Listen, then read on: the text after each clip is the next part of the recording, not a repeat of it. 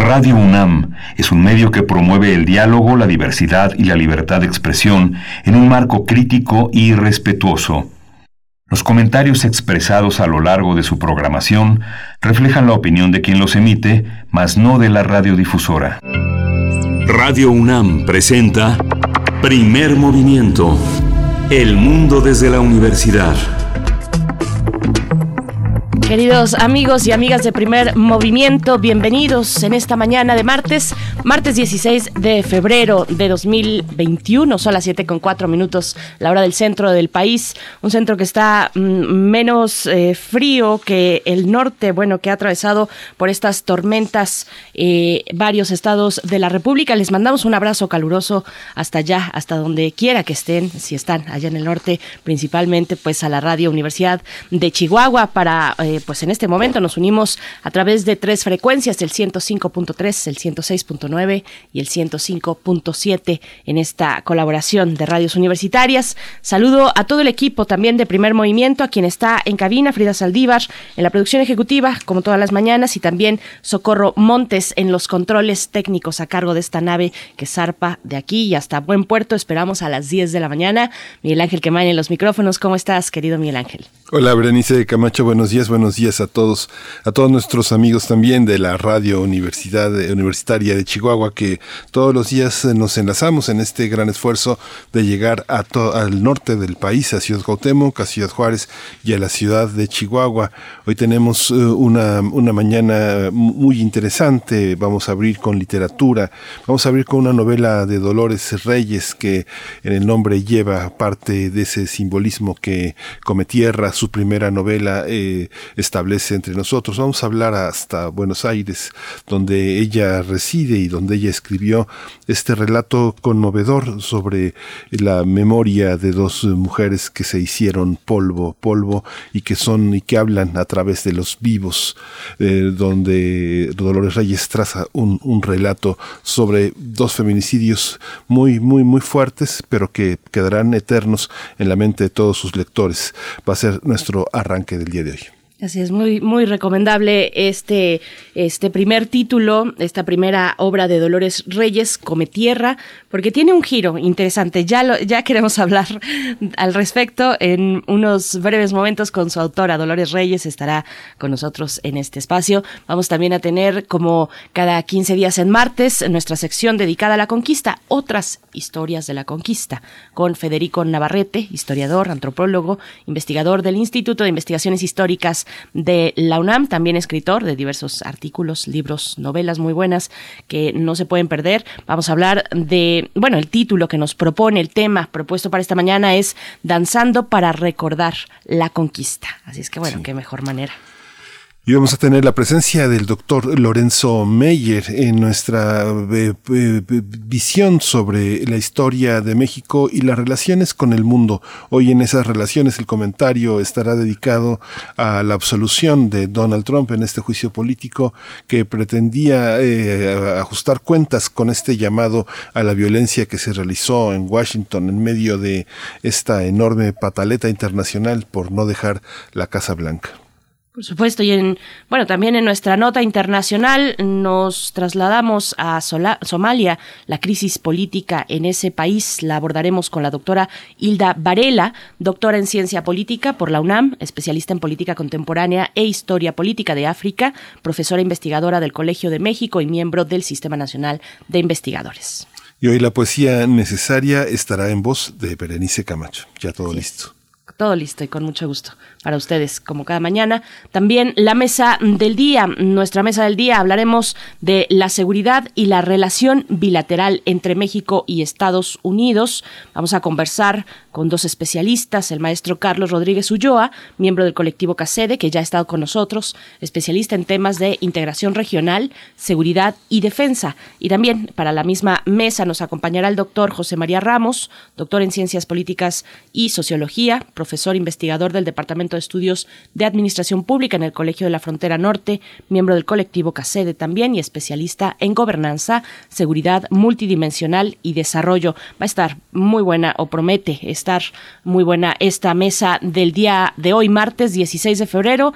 Nos vamos con nuestro corte informativo sobre COVID-19, cómo amanecemos en esta mañana a nivel nacional, internacional y también información de la UNAM. COVID-19. Ante la pandemia, sigamos informados. Radio UNAM. La Secretaría de Salud informó que el número de decesos, de lamentables decesos por la enfermedad de la COVID-19 aumentó a 174.657. De acuerdo con el informe técnico que ofrecieron ayer las autoridades sanitarias, los casos estimados son ya de 2.189.873. En información internacional, la Organización Mundial de la Salud otorgó la aprobación de emergencia de la vacuna contra la COVID-19 desarrollada por AstraZeneca y la Universidad de Oxford. La decisión de la OMS da luz verde para que esta vacuna sea distribuida globalmente a través del mecanismo COVAX. Estudiantes eh, de la UNAM en situación vulnerable y de escasos recursos son apoyados para continuar sus estudios a distancia al contar con uno de los 25.000 dispositivos electrónicos a préstamo temporal con que cuenta esta casa de estudios a través del programa Beca Tablet con conectividad 2021. La Universidad Nacional ha prestado 9.000 tabletas electrónicas con Internet a estudiantes en situación vulnerable y de escasos recursos. El objetivo es apoyar a su comunidad estudiantil para continuar sus estudios a distancia ante la emergencia sanitaria por el coronavirus SARS-CoV-2. Mediante un comunicado, nuestra casa de estudios informó que la nueva convocatoria para recibir una tableta electrónica fue emitida el pasado 10 de febrero y concluirá el 10 de marzo. Los detalles pueden ser consultados en la dirección electrónica que se titula www.becarios.unam.mx.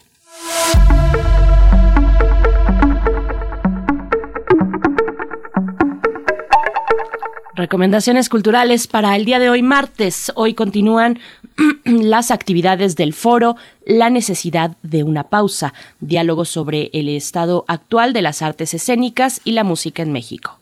La mesa 2 tiene como título Dar cuenta de la crisis, promesas, desigualdades y precariedades y va a contar con la participación de David Juárez Castillo, Alejandro Flores Valencia y Tania Chirino. La va a moderar Aidela Chino.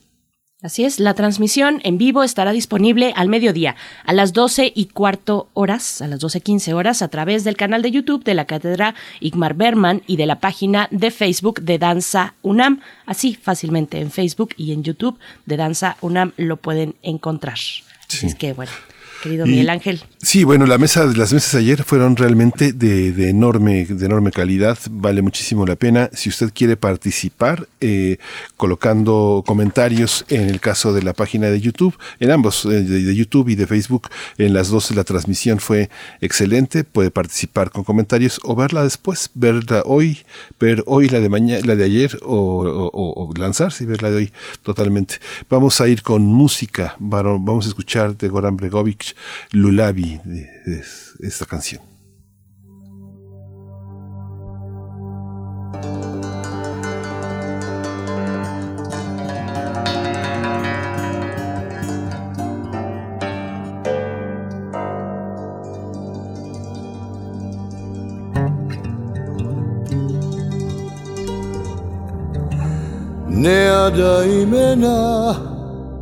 Ne a ta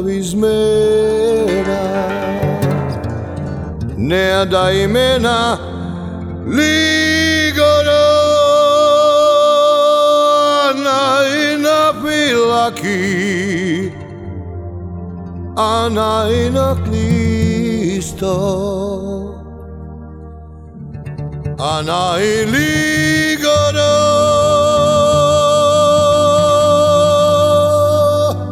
Bog mi de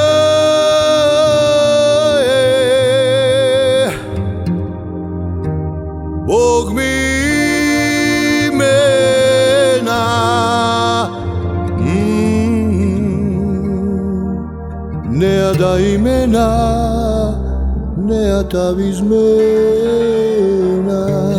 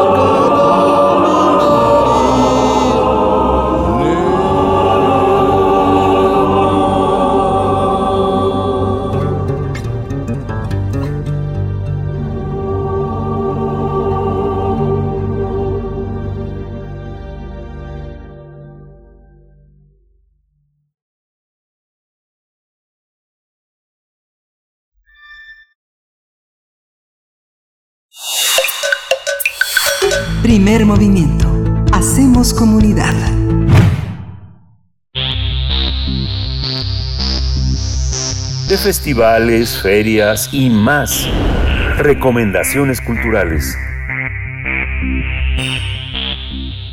En la novela Cometierra, la argentina Dolores Reyes indaga en la violencia contra las mujeres. En primera persona cuenta la historia de un adolescente que tragando tierra puede saber qué ha sido de la gente que desaparece. La joven vive en un barrio pobre y es conocida como la come tierra, debido a que tiene el superpoder de tragar tierra y decir que ha sido de los cuerpos de las personas desaparecidas, porque quienes acuden a ella en busca de ayuda son por lo general familiares de personas que han desaparecido, que casi siempre son mujeres y que en la mayoría de los casos fueron asesinadas. Come Tierra, la primera novela de Dolores Reyes, plasma cómo la adolescente acaba de perder a su madre, pero es tan pobre que no le alcanza ni para el ataúd. Además, tiene que aprender a vivir sola con su hermano y comprender que el mundo debe ser más grande de lo que siempre había creído para que pudiera desaparecer tanta gente. La escritora argentina trabaja en una escuela ubicada en la periferia bonaerense, a menos de 200 metros del cementerio donde están enterradas Melina Romero y Araceli Ramos. A estas dos adolescentes víctimas de feminicidio y a sus sobrevivientes está dedicada esta novela breve, llena de oscuridad, pero también de poesía. Sí, Dolores escribió esta obra a la par del auge del movimiento Ni Una Menos en las calles de Argentina contra los feminicidios y todo tipo de violencia contra las mujeres.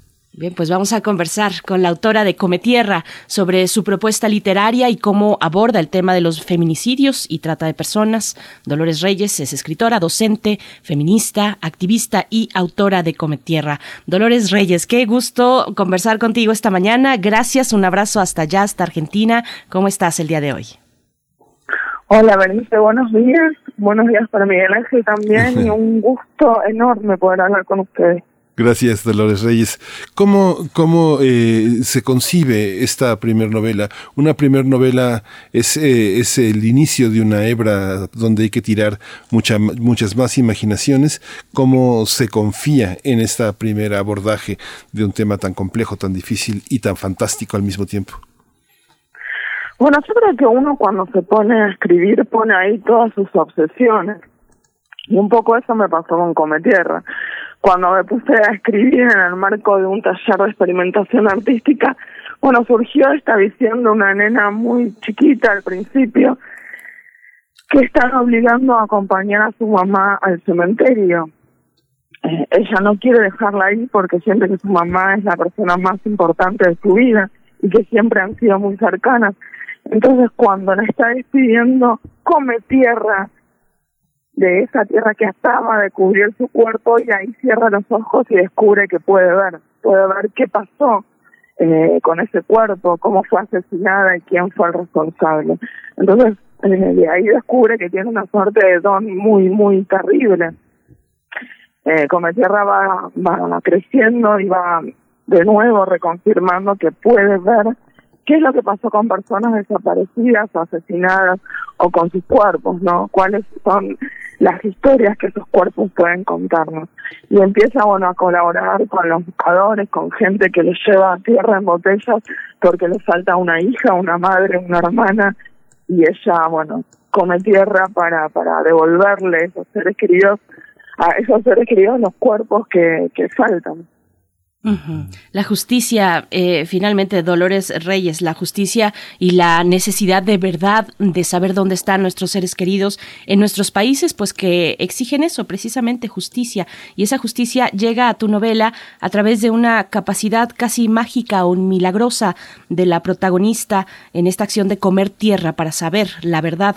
¿Cómo, cómo entendiste esta parte de la tierra, sobre todo? ¿Qué significa la tierra y comerla, como, como esta acción que, que, representa. Yo pienso, por supuesto, en el vínculo de la, eh, con la vida y con la muerte que tenemos a través de la tierra en nuestros países, pues las madres buscan a, a, sus hijas, digo madres porque en su mayoría son mujeres las que buscan a sus seres queridos, en este caso mujeres víctimas de feminicidio, las buscan en la tierra.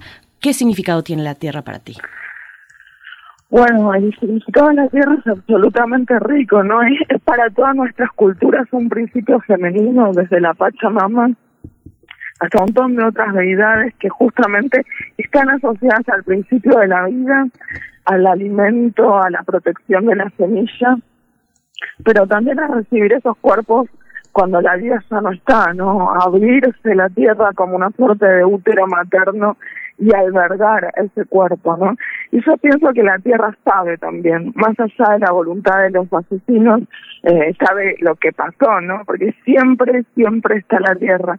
Entonces, eh, fue como una suerte de anudar tierra y justicia, ¿no? Y, y darle voz a esa tierra que sabe y que, que puede contarnos qué es lo que pasó, ¿no? Y dónde está ese cuerpo, justamente porque ella lo está protegiendo, lo está albergando, le está dando calor nuevamente.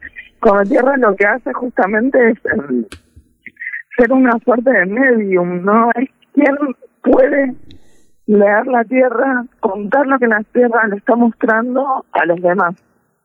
Uh -huh. Como si algo, ¿no? Eh, más allá de la carne, los huesos, la sangre, el pelo, pasar a tierra también cuando nos morimos, ¿no? Quizás el alma o la experiencia vital o la historia de esa persona vuelve a tierra también y la tierra está ahí para contarnos.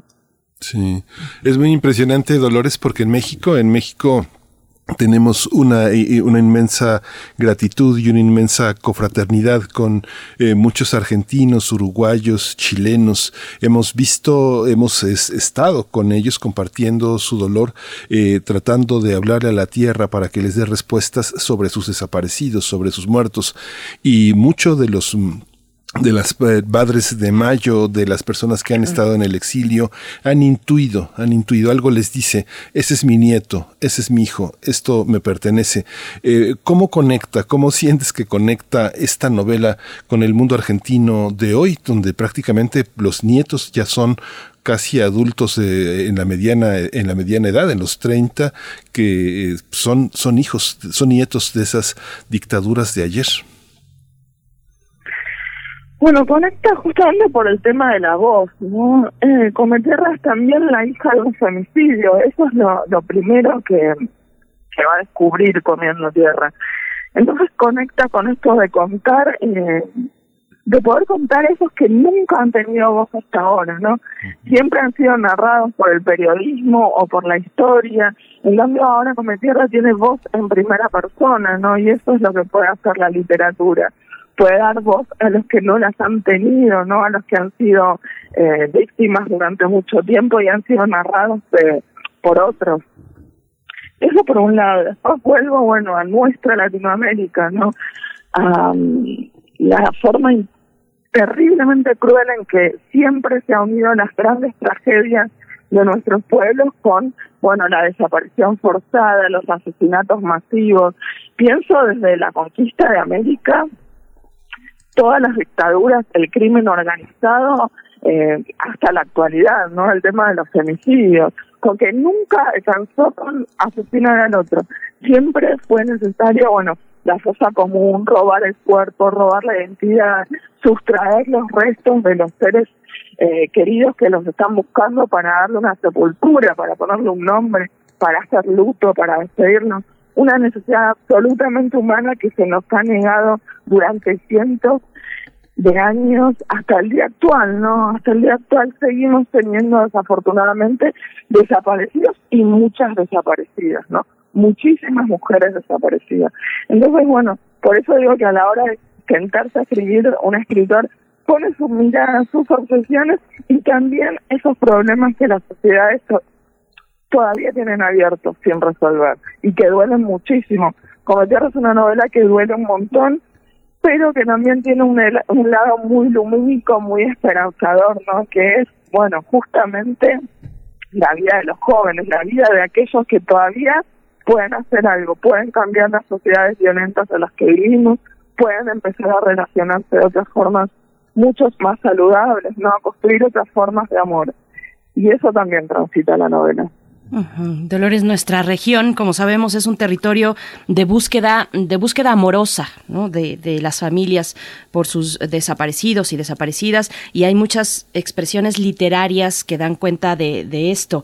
¿Dónde se coloca tu novela, tu primera novela, Come Tierra, en este amplio catálogo que tenemos de libros que abordan precisamente la violencia, la desaparición, el feminicidio? Eh, ¿cómo, ¿Dónde te ubicas tú? ¿Dónde, eh, ¿Cuáles son esos parámetros, esos ejes? Bueno, nada, eh, vuelvo ¿no? Al, tema de las miradas. Eh, si bien, por supuesto, ni una menos es algo que marcó eh, los últimos años y todavía está activo. Mañana salimos de nuevo a reclamar ni una menos por un asesinato de, de una chica muy joven, Úrsula, de 19 años. Eh, pero también, bueno, por supuesto está México, está la frontera, están los crímenes de Ciudad Juárez, están las cantidades y cantidades de cruces en el desierto. Eso está muy presente, ¿no? Siempre lo hemos estado mirando nuevamente. Entonces me parece que Cometerra se, se mete justamente en el mapa literario, bueno, hacia la mirada amorosa, ¿no? Hacia la mirada de todas aquellas eh, que nos duelen, ¿no? Que nos han sacado. ¿Por qué digo esto? Porque siento que en realidad esto viene siendo narrado muchísimas veces, pero muchas eh, desde la estructura del policial o el género negro, muchas veces también narrando el cuerpo de las mujeres erotizado como una suerte de espectáculo de la crueldad y el erotismo. Eh, no me interesaba narrar desde ahí. Justamente hacer un cambio de óptica y empezar a narrar desde la mirada de las mujeres, desde las hijas, desde las hermanas, desde las madres, justamente porque somos quienes más eh, narramos, bueno, cuál es el costo de todas esas desapariciones, ¿no? ¿Cuál es el costo en vida, en tristeza, en sordidez, en orfandad que tienen, bueno, todas las mujeres que faltan? Eh, entonces, esto me parece muy interesante, ¿no? Empezar a narrar no como un espectáculo, no como una nota de color, no como un sensacionalismo del, del cuerpo eh, mutilado y asesinado a las mujeres, sino, bueno, justamente todo lo contrario, desde la pérdida, desde la orfandad, desde la desde el costo no solo para las mujeres, para toda la sociedad. Hay Dolores una, una certeza desde el inicio de la novela, donde el personaje dice, mamá es mía, mamá se queda. Lo materno es una condición de la búsqueda, de, de, la reconciliación, también del enojo, seas hombre o seas mujer, esa certeza, mamá se queda, mamá es mía. Yo, sé, yo siento que sí, ¿no? Que hay ahí un vínculo que, que no se está rompiendo ni siquiera con la muerte, ¿no? ella, esa madre en ausencia va a ser absolutamente importante para Cometierra, justamente por la, la capacidad de empatizar, ¿no? Cuando vuelvan y vuelvan a pedirle una y otra vez que coma tierra para buscar a otras mujeres. Ella ya sabe, ella ya estuvo ahí, ella ya sufrió, ella, ella ya vio, ella ya perdió una madre. Entonces, bueno, a la hora de elegir, eh, me quedo cómodamente en mi casa o ayudo, bueno, una y otra vez va a decir eh, como tierra para, eh, bueno, tratar de hacer algo. Hoy en día, Dolores Reyes, las mujeres reivindican, entre otras cuestiones, sus saberes, los saberes, esos otros saberes al límite de la técnica mm, pues más rígida, por ejemplo, en temas periciales o, de los saberes autorizados por la academia. Eh, por acá nuestra productora, perdóname, nuestra productora nos recuerda, por ejemplo, a una mujer legendaria en México que se llama se llamó María Sabina, una curandera oaxaqueña. Ella decía que comer eh, los niños santos que sabían a tierra para poder ver la enfermedad, para poder ver en la profundidad de la oscuridad. Y tenemos mm, varios capítulos. Yo, yo quiero contarte uno un poco para enmarcar esto también uno que ocurrió en México, que no sé si tú estés enterada, pero hace aproximadamente unos 25 años, acá en México, una vez la policía de investigación, la fiscalía, usó a una mm, medium, a una mujer que conectaba con los espíritus para poder resolver, en ese caso la, la llamaron para resolver un crimen político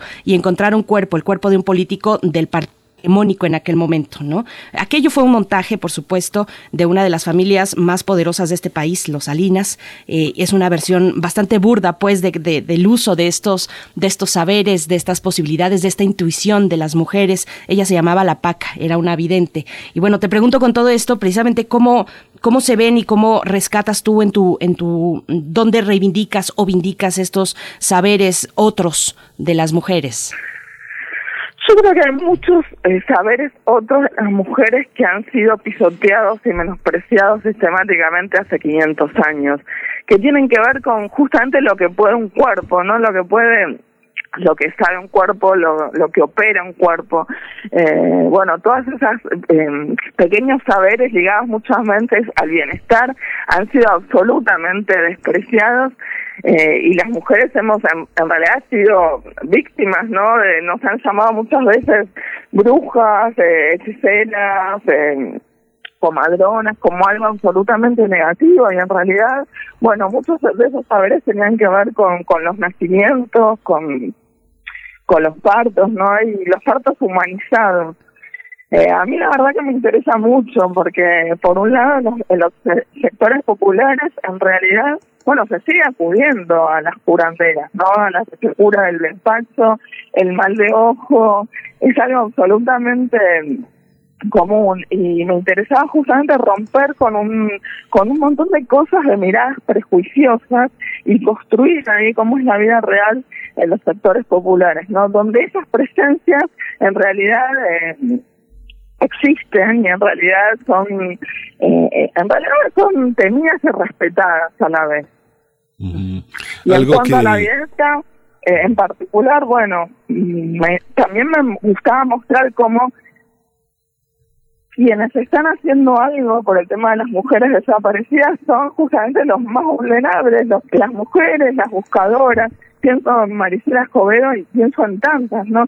Las que buscan justicia, las que van a la tierra, pueden a la tierra buscando aunque sea un huesito, una parte ínfima de esos cuerpos que se les llevaron, mientras que las policías, los investigadores y los estados que tienen la obligación de cuidar a sus ciudadanas y buscarlas, eh, y tienen los medios materiales, los recursos, muchas veces no hacen nada, desprecian la vida, no buscan a las chicas, no buscan a sus femicidas, una vez que están los liberan, con un desprecio eh, clarísimo y con un mensaje de que en realidad la vida de las mujeres no importa y que esas familias no van a, obtener ni siquiera justicia. Eh, algo que me llama muchísimo la atención es que la, la, novela surge verdaderamente de la tierra. Eh, sabemos que la literatura es un negocio y que a los escritores que triunfan, vamos a decir que triunfan, este, se les pide que su español sea para toda Latinoamérica. Y si algo es potente en Cometierra es eh, el lenguaje, es una, es un habla, es algo que suena una musicalidad a lo largo de toda la novela, como sus ambientes, como ese paisaje que está en ese mundo donde, donde tú vives, que no conozco, pero que evidentemente está retratado de una manera muy poderosa, pero esta parte del lenguaje se, se, entiende, se entenderá el bonaerense que, con el que juegas, ese bonaerense tan particular de estos personajes, se entenderá en el resto de Latinoamérica. ¿Cómo fue tu enfrentamiento con, el, con este éxito de tener cinco ediciones y de internacionalizar la novela? ¿Cómo, cómo crees que será la edición de HarperCollins ya en inglés? Absoluta, pero bueno, fue un desafío de traducción. A mí me parece que el, castellano, el español, eh, es un idioma absolutamente rico, pero porque nosotros, los latinoamericanos, los mexicanos, los argentinos, le damos vida y le damos musicalidad, justamente. Eh, a mí me interesa mucho más eso, no me interesaría un Juan Rulfo en lengua neutra, eh, me parecería incluso algo espantoso entonces me parece que nosotros siempre hemos tenido diversidades y puntos en común y diferencias y por supuesto que nos entendemos. Así que yo creo que la lengua, eh, una novela no solo es una historia, sino que es lengua, es un trabajo sobre el lenguaje, es, es una búsqueda de un tono particular, es la búsqueda de las voces de los protagonistas. Entonces eso, no haber hecho eso, no haber construido eso, me parecería una pobreza absoluta. Eh, por supuesto que es difícil a veces eh, quizás traducir, ¿no? Sobre todo ahora estoy con, con la traductora sueca trabajando justamente para la traducción allá y bueno, hay palabras que no existen, ¿no? Y que habrá que ver eh, cuál es la mejor forma de traducir, pero también es un desafío hermoso poder operar así con la lengua. Y otra parte fundamental también de Cometierra es la poesía. Una, una se percata de inmediato precisamente de este ritmo poético que impregna la, la novela. ¿Cómo fue este camino para ti? ¿Cómo, ¿Cómo fue, además, siendo tu primera novela? Eso es algo pues extraordinario, no se ve comúnmente. ¿Cómo fue este camino de construcción poética? Bueno, yo soy muy lectora de, poesía, siento que, que un verso me, me dispara imágenes, me dispara historias eh, siento que es mi lugar, además, el, el, libro de poesía es una suerte de compañía, ¿no? Uno siente que no está solo con una biblioteca de poesía, aunque sean cinco libros, ¿no? Hay, hay un hay algo de la condición humana que titila, ¿no? Y de la relación del ser humano con el arte que está ahí como acompañando, desarrollándose.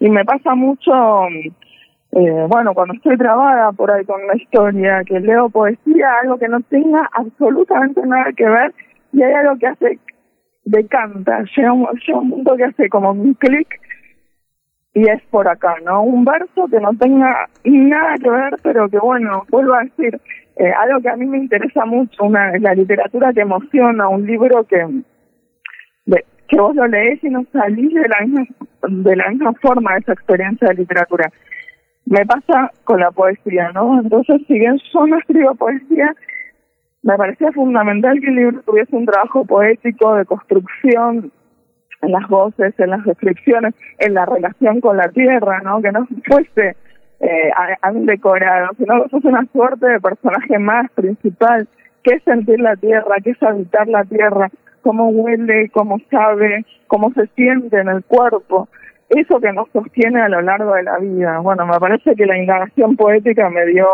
la clave, ¿no? De por dónde ir. Dolores, eh, los libros eh, se dice que bueno no solucionan nada y, es algo que te han preguntado, no se puede solucionar, pero uno cuando ve los grupos de personas que buscan desaparecidos en llanos, en lugares baldíos, en el desierto, uno ve muchos adolescentes, muchos jóvenes que acompañan a sus madres, a sus familiares y uno se observa qué libros traen, ¿no? Y, y muchos de los libros son libros que son editados por universidades o son bestsellers también latinoamericanos ¿Qué, es lo que le ofrece eh, los libros, la literatura a los deudos, a las víctimas que, como dices, le sobrevivieron a los feminicidios? Primero que me parece que el libro, eh, bueno, es una garantía de no olvidar, ¿no? Que muchas veces, como se dice, las palabras se las lleva el viento y lo que está escrito como que tiende a perdurar, ¿no? Nosotros sentimos que llevamos un libro y nos acompaña, eh, es una voz y está ahí cojada de alguna forma y está presente. Me parece que eso en relación a la memoria es importantísimo, ¿no? La necesidad de escribir para que algo perdure. Eso por un lado. Y por el otro, bueno, vuelvo a los problemas de las sociedades latinoamericanas, ¿no? Que están siendo atravesados y problematizados por la por la escritura, ¿no? Y muchas veces esas escrituras son bueno, son de mujeres, pienso en Guadalupe Nete, en Fernanda Melchor y en tantas otras, ¿no? que están justamente esto, dando nuevas voces, problematizando. Muchas veces el buscador eh, está solo, ¿no? Está señalado. Pienso en la, en la madre de nuevo, de Maricela Escobedo, siendo, viniendo, y ya suele pasar que incluso los familiares dicen, bueno, hasta acá, ya está, no, no lo vas a lograr, sigamos viviendo, eh, olvidemos, dejemos atrás por, por la vida. Y siempre hay un buscador que nos suelta, siempre hay uno que quiere seguir hasta el último momento de su vida, hasta el último latido del corazón, buscando justicia, buscando a sus hijas. Bueno, me parece que qué mejor compañía que, que un libro por supuesto. Dolores Reyes, pues háblanos también de, de aquel momento, eh, un poquito haciendo, eh, escarbando en tu memoria, de aquel momento eh, del encuentro con la editorial Sigilo allá en Argentina, que vio la riqueza de tu novela, luego también pues este paso al caso de México a través de Océano, antes llegó a España. ¿Cómo, cómo fue este camino editorial de tu novela? Bueno, al ser un primer, eh, una primera novela yo no tenía ni idea de, cómo era ir a buscar una editorial. Y en realidad no sigo no teniendo idea porque la gente de Sigiro me vino a buscar a mí. Les llegó la idea de la novela, les llegó esto de que una niña comía tierra y ayudaba a, a personas a buscar a sus seres queridos, ¿no? Podía comer tierra cercana a un cuerpo y saber lo que le pasó. Bueno, ellos escucharon eso y les interesó y me vinieron a buscar con la propuesta de hacer un trabajo intenso, ¿no? Porque trabajamos un año y medio más eh, desarrollando todavía más la novela, trabajándola, puliéndola, desarrollando voces e historias, hasta que salió, bueno.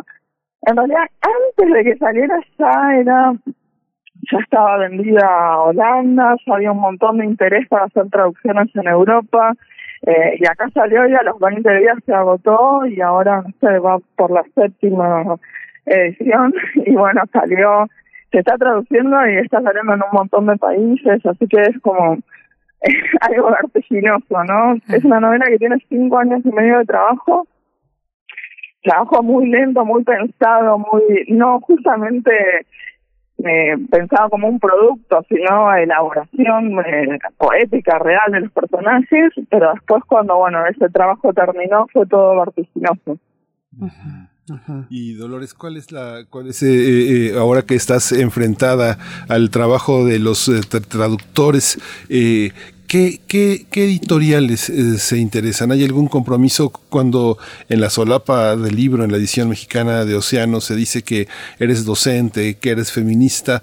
Y escuchándote eh, hablar uno se da cuenta de un enorme compromiso, un compromiso que además está más allá de las fronteras.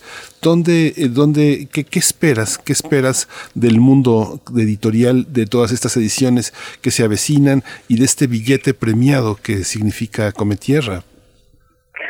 No, yo tengo muchas expectativas en México. ¿Y por qué? Porque eso, no vuelvo a decir, hay cosas en la novela que tienen que ver con la observación de años y años en referencia, bueno, a las mujeres asesinadas, sobre todo en el norte del país. Ver cuando eh, las madres ponían cintas en los alambrados con sus nombres, con las fotos. Eh, bueno, yo hago eso en, en, el cuello de las botellas, ¿no? Porque eso es una imagen tan triste y tan significativa que necesité procesarla, ¿no? Y ponerla en la historia. Yo pienso que una novela, por supuesto que no va a resolver el tema de los homicidios, pero sí puede problematizar, sí puede hacer que los discutamos, sí puede hacer que pensamos, bueno, el no te metas, el tema de la normalización de esto, como decir, bueno, esto pasa y ya está. Eh, creo que sirve para justamente emocionar, conmover eh, y salir de esa lectura, bueno, diciendo, no, acá hay un problema, hagamos algo, conversémoslo, reclamemos por la seguridad de los cuerpos de las mujeres, ¿no? En nuestras sociedades. Entonces, bueno, son expectativas bastante altas, pero creo que, que se está dando. Acá se está discutiendo muchísimo este tema, ¿no? Que está muy lejos de solucionarse, pero al menos está colocado en la agenda política permanente. Dolores, bueno, nos vamos acercando ya al cierre de esta charla, eh, pero también recuperar otro dato que, que, sale de la solapa, además de describir tu vida profesional, nos dejan ver a tus lectores y tus lectoras que eres madre de siete hijos. Y yo pienso en, en en una habitación propia. Pienso en preguntarte cómo fue sostener una habitación propia en esta idea de Virginia Woolf eh, para durante cinco años y medio encontrar ese espacio precisamente en el, en el entorno además del, del trabajo de cuidados que debe ser extenuante. ¿Cómo fue este paso para ti?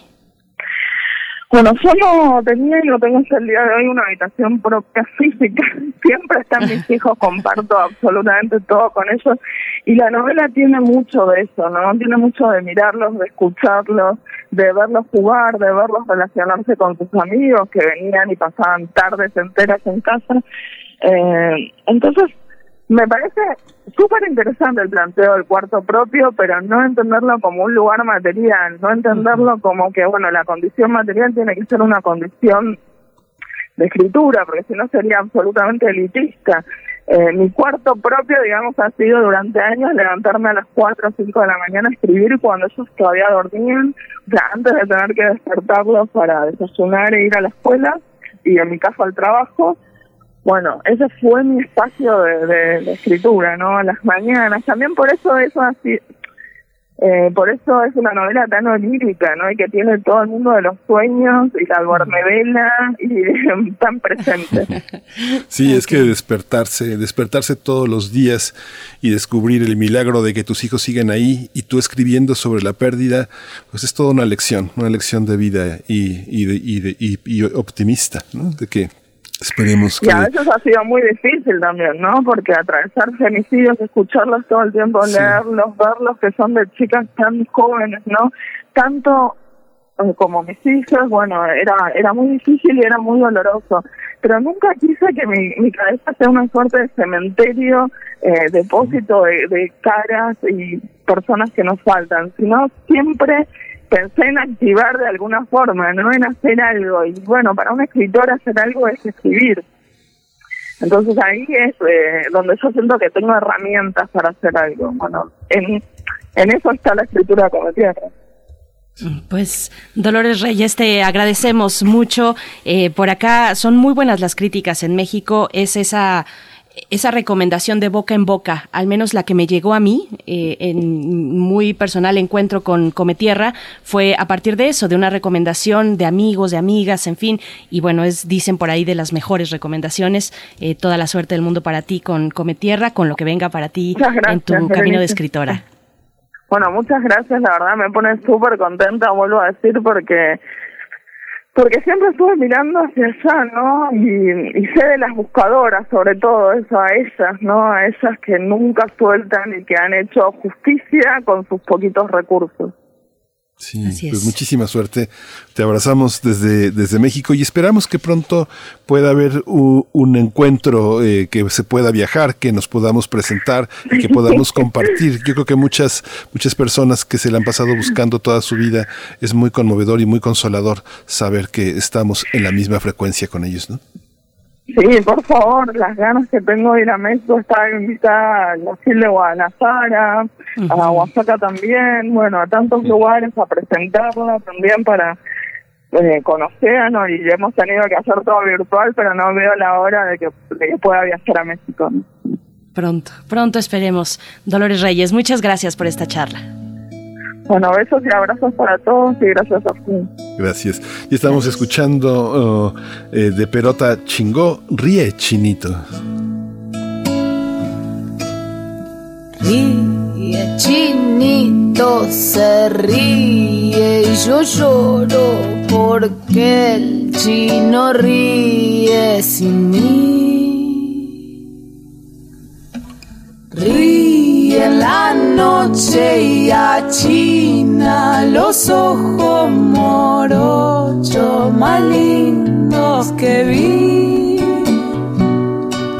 Sopla las cañotas mañana, quizás bajará. Se hace de día, el sol lo encandila, los vientos descansan y el chino se amansa y se ríe. El chinito se ríe y yo lloro porque el chino ríe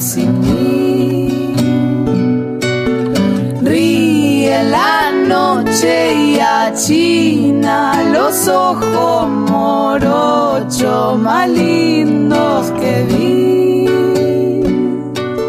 Sopla las cañas, sube la montaña mañana, quizás bajará. Mira la luna, mi niña, y se acuna, es larga la noche y es claro el camino. Mi pedacito de río, hasta dónde bajarás. Mi despedacito de río.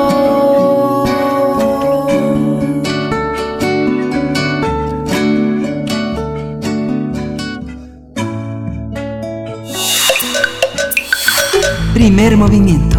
Hacemos comunidad.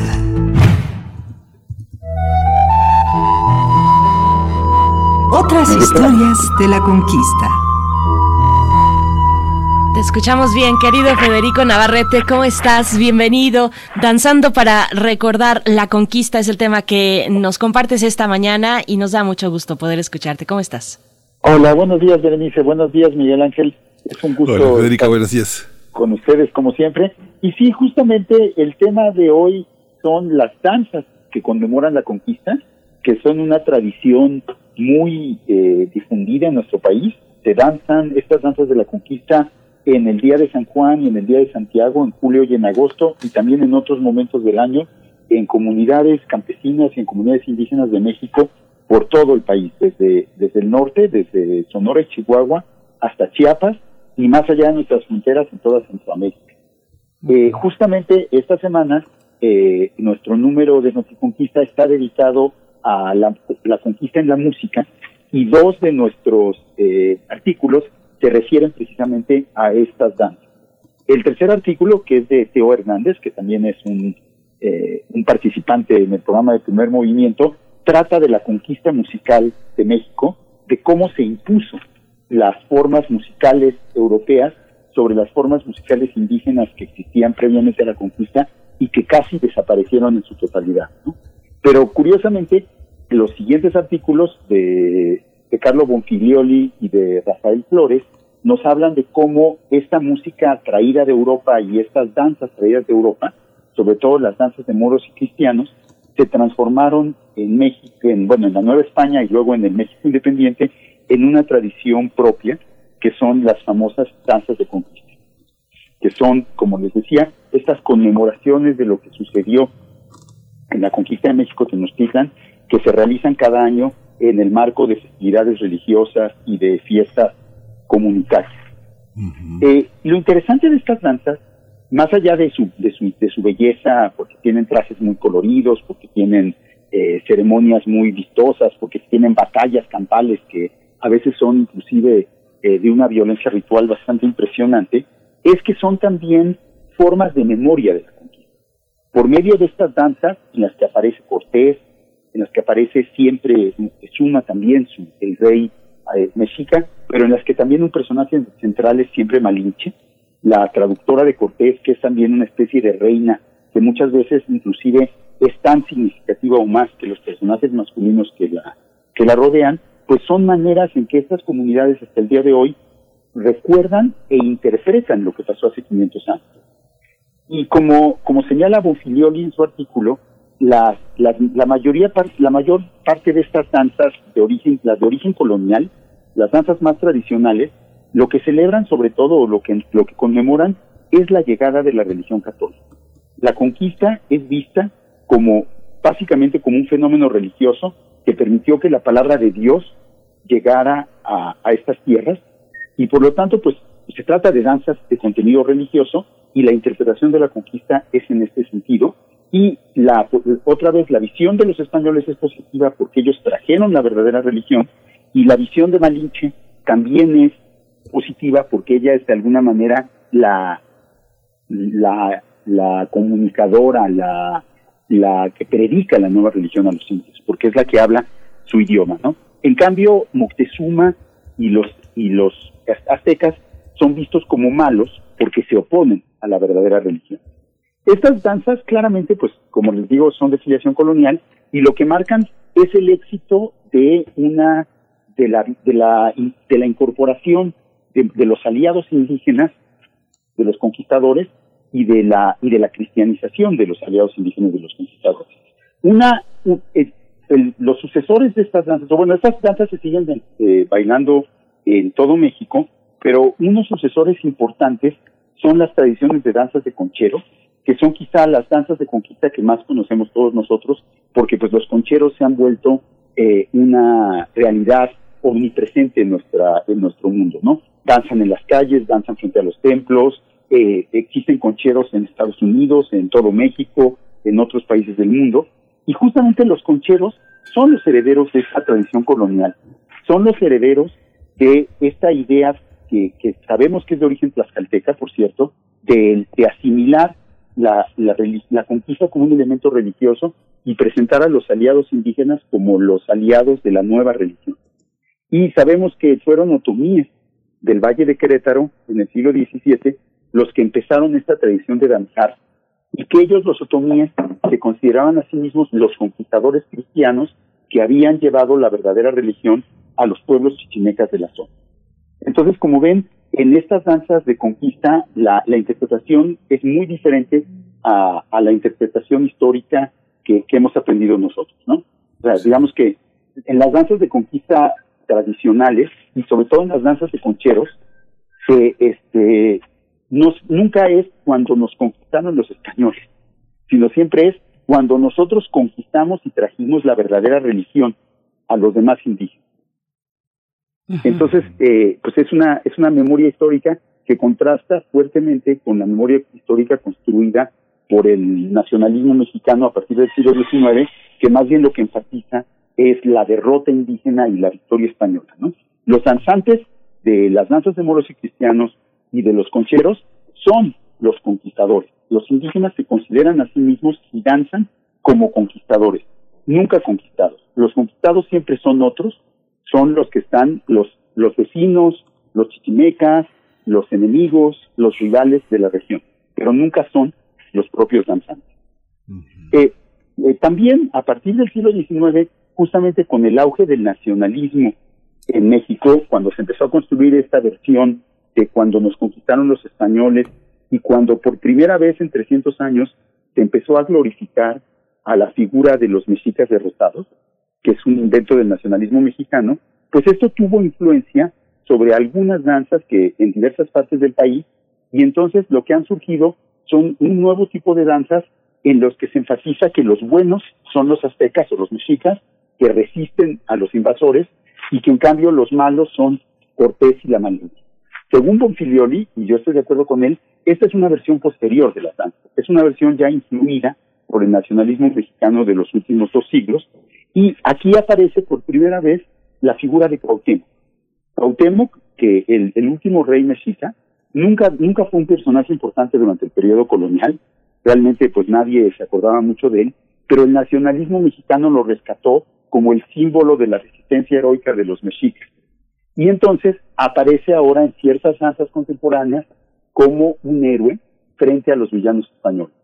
Sin embargo, esto tiene más bien que ver, por ejemplo, con las danzas de Guerrero, con las danzas de que, es una región donde, como bien encontró eh, Eulalia Guzmán, de la región de Tlaco, en la costa chica de Guerrero, en, en, toda la zona de Guerrero, Cuauhtémoc es una figura muy importante porque pues muchas personas creen que era oriundo de la región y entonces ahí tenemos una tradición local que se ha mezclado con este, esta tradición nacionalista más amplia, ¿no? Pero bueno, para, para terminar este breve recorrido, y podríamos hablar muchas horas más de las danzas, lo, lo importante es entender que estas danzas son memoria viva de la conquista, que para muchas mexicanas y mexicanos los eventos de la conquista son los eventos que ellas y ellos ven en el momento en que danzan, y la interpretación que tienen de la conquista no es la que construimos los historiadores, ni siquiera es la que aprenden en los libros de texto, sino es la, la que danzan y escuchan con su música. Es una interpretación viva en una tradición ritual que, como les decía, se practica en casi todas las comunidades indígenas de nuestro país y en muchísimas otras comunidades campesinas. Y creo que justamente en el marco de este quinto aniversario, este quinto centenario de la conquista, pues es muy interesante re- también retomar estas otras formas de memoria de la conquista que son tan importantes en nuestra sociedad. Sí, eso es fascinante. Compartíamos en nuestro chat el libro, este libro maravilloso de de María Sten, que me, me tocó ver los primeros eh, este, esbozos que compartía con los alumnos de la Facultad de Filosofía y Letras a finales de los años 80 y que señala que eh, el libro no está escrito, danza, ponte a bailar tú que reinas, que seguramente tú lo recuerdas muy bien, de Joaquín Mortiz, eh, es una, una, una, una puesta a- al día de revisar la antropología, la danza a la luz de la antropología histórica, que finalmente esa es la razón más importante, mostrar eh, hoy después de tantos años que lo más importante es mostrar la desatención de los, eh, de los conquistadores sobre la danza, que justamente en estos estudios que se hicieron después de historia de las mentalidades se encontró que una de las prohibiciones fundamentales era que las poblaciones bailaran, ¿no? que era parte de lo que tenían que reprimir, porque siempre se baila para un dios, ¿no? Sí, exactamente. En el, en el culto eh, mesoamericano, bailar era fundamental para cualquier ritual, pero por otro lado, lo que aprendieron los evangelizadores en el siglo XVI es que la única manera de hacer que los indígenas se convirtieran al catolicismo era hacerlos bailar también. Entonces, más bien lo que tenemos es lo que, de lo justamente lo que habla Teo Hernández, una conquista eh, eh, musical en que se suprimen o persiguen las danzas prehispánicas y se imponen nuevas danzas coloniales. ¿no?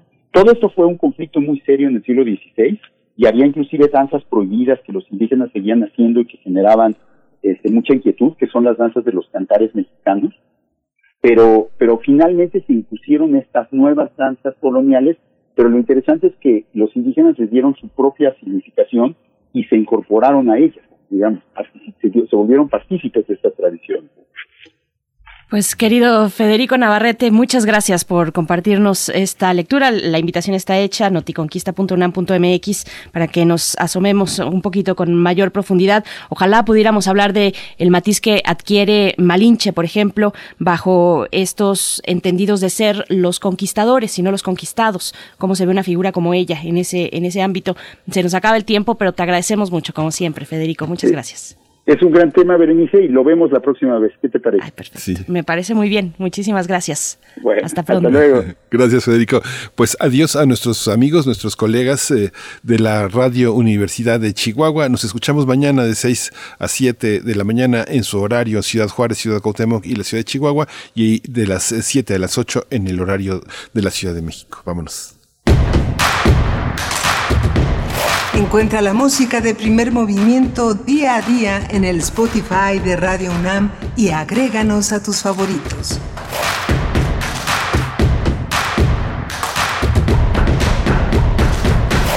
Somos la nueva fuerza política de México. Llegamos para impulsar las mujeres y la igualdad, la fuerza del medio ambiente. No somos ni de izquierda ni de derecha, somos centro progresistas. Somos el partido de la fuerza de miles de mexicanas y mexicanos, como tú y como yo. No venimos a pelear, sino a construir con fuerza. Súmate y lograremos con fuerza un México que es más grande que sus problemas. Fuerza por México, el partido fuerte de México. En el PES cabemos todos. Ciudadanas, ciudadanos, simpatizantes, militantes del PES. En este 2021 demostremos que otra política es posible. La política de la paz, reconciliación y la solidaridad. Como sociedad, no nos gusta que se gasten nuestros recursos en partidos políticos. Que se utilicen en cosas que no nos dan beneficio. Nosotros creemos que en México, la Casa Deportiva de Animales no debería existir. Acércate a nosotros. El Partido Encuentro Solidario es la casa de todos. México hoy tiene una nueva opción. Partido Encuentro Solidario. En este periodo electoral, la Fiscalía General de Justicia del Estado de México, a través de la Fiscalía Especializada en Materia de Delitos Electorales, te brinda atención en caso de ser testigo o víctima de un delito electoral. Ofrecerte dinero a cambio de tu voto, recoger tu credencial para votar, condicionar tu voto mediante cualquier presión o amenaza, son solo algunos de ellos. Infórmate. Cualquier anomalía, repórtala al 01800 7028 770 en nuestras redes sociales o en la aplicación móvil FGJ Domex, disponible disponible de manera gratuita. Queremos escucharte. Queremos escucharte. Queremos ¿Cuál ha sido tu experiencia en la pandemia? Llama al buzón de voz de Radio UNAM y responde estas preguntas. ¿Qué has aprendido y por qué? 55 56 23 32 81. Tu testimonio será compartido con nuestros radioescuchas. La dificultad es la mejor maestra. Radio UNAM, experiencia sonora. Gracias por el super, mija. Saliste para ayudar a otros. Doctora Ruiz. Saliste por tu compromiso con tu comunidad. Ya quedó listo su Saliste para que todo siga funcionando bien. Saliste por la gente que te necesita. Que te vaya bien, Saliste mi amor. por tu familia. Por esas mismas razones, te pedimos que tomes tu cubrebocas y salgas a votar. Solo tu voto decide quiénes ocuparán los más de 21 mil cargos de elección popular en el 2021. Este 6 de junio, el voto sale y vale. Contamos todas, contamos todos. INE.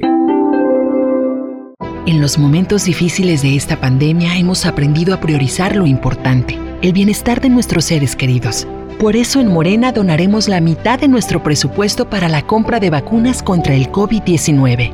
Mientras otros partidos gastan ese dinero en propaganda llena de mentiras, para nosotros por encima de todo está primero la salud de los y las mexicanas. Porque el dinero, como el poder, solo sirven si se ponen al servicio del pueblo. Morena, la esperanza de México. El crimen organizado avanza, los jóvenes sin oportunidades, desempleo en aumento. Es el México del retroceso de Morena. Llegó la hora de corregirlo. El PAN gobierna mejor y gobierna para todas y todos. Aguascalientes captó más de 3 mil millones de dólares en inversión extranjera. Durango es de los primeros lugares en la creación de empleos en 2020. Recuperó más de 7 mil. Chihuahua mantiene las acciones integrales y mano firme ante la pandemia. Habla Marco Cortés, presidente nacional del PAN. Piensa azul, cambiemos hacia el futuro. Únete a Acción por México. Partido Acción Nacional. Síguenos en redes sociales. Encuéntranos en Facebook como Primer Movimiento y en Twitter como arroba PMovimiento. Hagamos comunidad.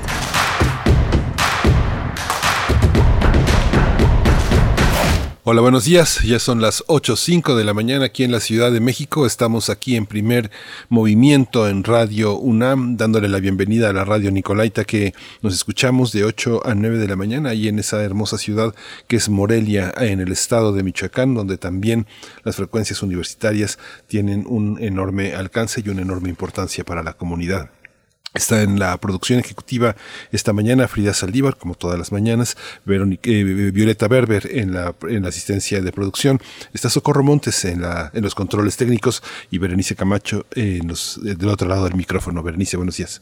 Buenos días, querido Miguel Ángel Quemain. Buenos días a nuestra audiencia, a quienes se suman en este momento, en esta hora, a las 8.5 de la mañana de este martes 16 de febrero. Vamos a tener por delante nuestra nota nacional, que como cada 15 días está en, martes, está a cargo del doctor Lorenzo Meyer, profesor investigador universitario, y bueno, hablará de la exo- exoneración de Donald Trump. Frankenstein exonerado es la manera en la que titula su intervención en esta mañana Lorenzo Meyer y luego nuestra nota internacional, Miguel Ángel. Sí, vamos a estar en Somalia, este enorme país que para algunos es uno de los ejemplos del Estado fallido en, en África, todos los conflictos que han ocurrido en, en estas últimas semanas. Vamos a tratarlo pues, con la doctora Hilda Varela, que es doctora en ciencia política por la UNAM, es una especialista en la política contemporánea y en la historia política de África, es profesora investigadora en el Colegio de México y ha, ha colaborado ya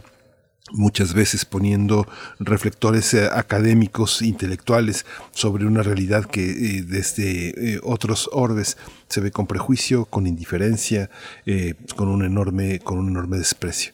Así es Somalia, unas crisis políticas y bueno, 2021 continúa con esta, con esta visión.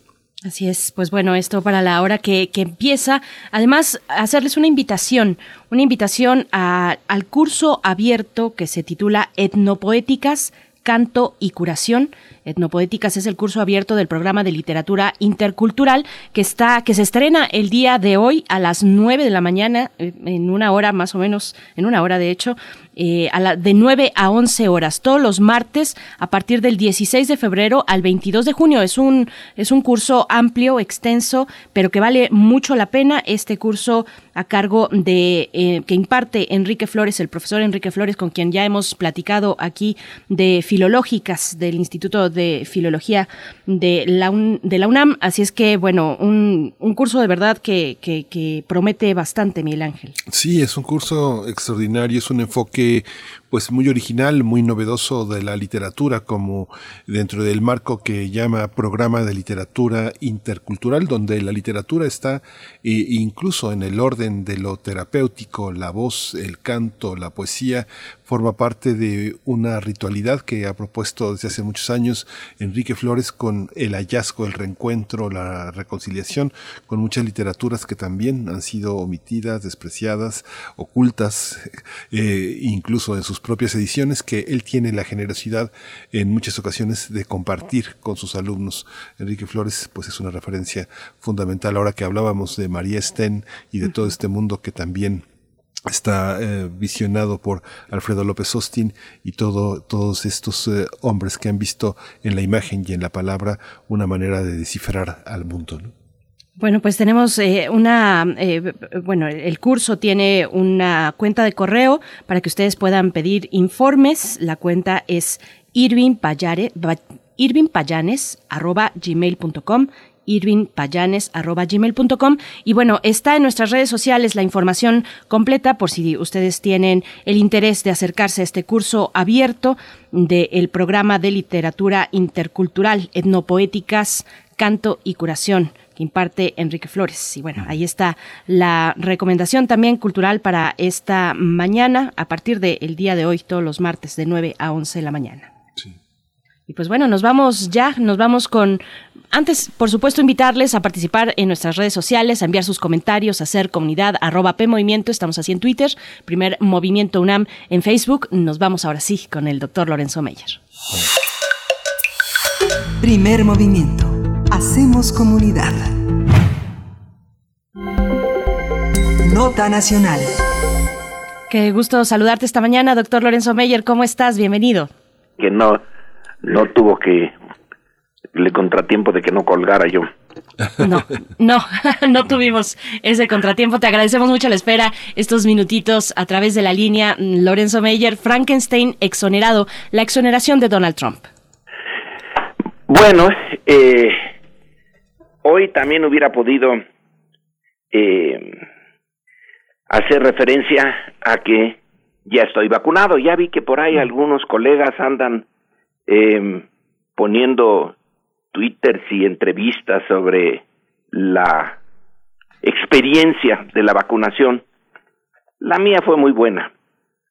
Eh, no tardé mucho y nada más un poquito de cansancio ahorita, pero ni modo, hay que cumplir con Radio UNAM y listo. Te agradecemos mucho esa presencia. No sé si me vas a creer, pero yo pensaba en ti precisamente el día de ayer. Eh, en algún momento tú mencionaste tu, eh, la ubicación cercana de tu domicilio, un poco la alcaldía donde te encuentras, y pensé en ti cuando eh, vi cuáles eran las primeras alcaldías en Ciudad de México que estaban programadas para las primeras vacunas. Así es que nos da mucho gusto escuchar esta noticia, querido Lorenzo Meyer. Sí, estuvo, estuvo muy bien. Eh, en la tarde, que es cuando fui. En la mañana, pues sí, como es el primer día y había que eh, estrenarse, eh, mi esposa fue en la mañana y se tardó como cuatro horas y media. Yo nada más dos, entre que una o, como una hora de cola y una hora adentro hay eh, cosas administrativas, hay le toman a unos ciertos datos, le preguntan sobre ciertas enfermedades, hay que estar 20 minutos después de la vacuna sentadito ahí en espera de que no le den a uno el telele eh, y otras cosas administrativas, pero bastante bien. Pero ya veo que hoy la prensa, eh, alguna prensa, pone el grito en el cielo. Eh, de esta primera jornada. Pero bueno, eh, vamos ahora al eh, tema que había yo propuesto. Y sí, en efecto, yo creo que en Estados Unidos se generó un Frankenstein eh, y que el doctor Frankenstein es Trump. Lo voy a tratar de explicar de una manera muy esquemática. Claro que esto es mucho más complicado. Pero eh, viendo el desarrollo de los dos grandes partidos en Estados Unidos, el eh, republicano y el demócrata, después de la Segunda Guerra Mundial, después del eh, New Deal y una serie de modernizaciones que se hicieron en la administración y en la política y el sentido mismo de la política. Eh, el New Deal, el nuevo trato, el nuevo trato del gobierno a sus ciudadanos, eh, en donde se tomaba en cuenta pues a los sectores que habían sido más afectados por la crisis de 1929, que eran pues los trabajadores y eh, el inicio del Estado benefactor, etcétera, etcétera. Pero con el paso del tiempo, eh, el Partido Demócrata fue, digamos, desarrollando tres alas.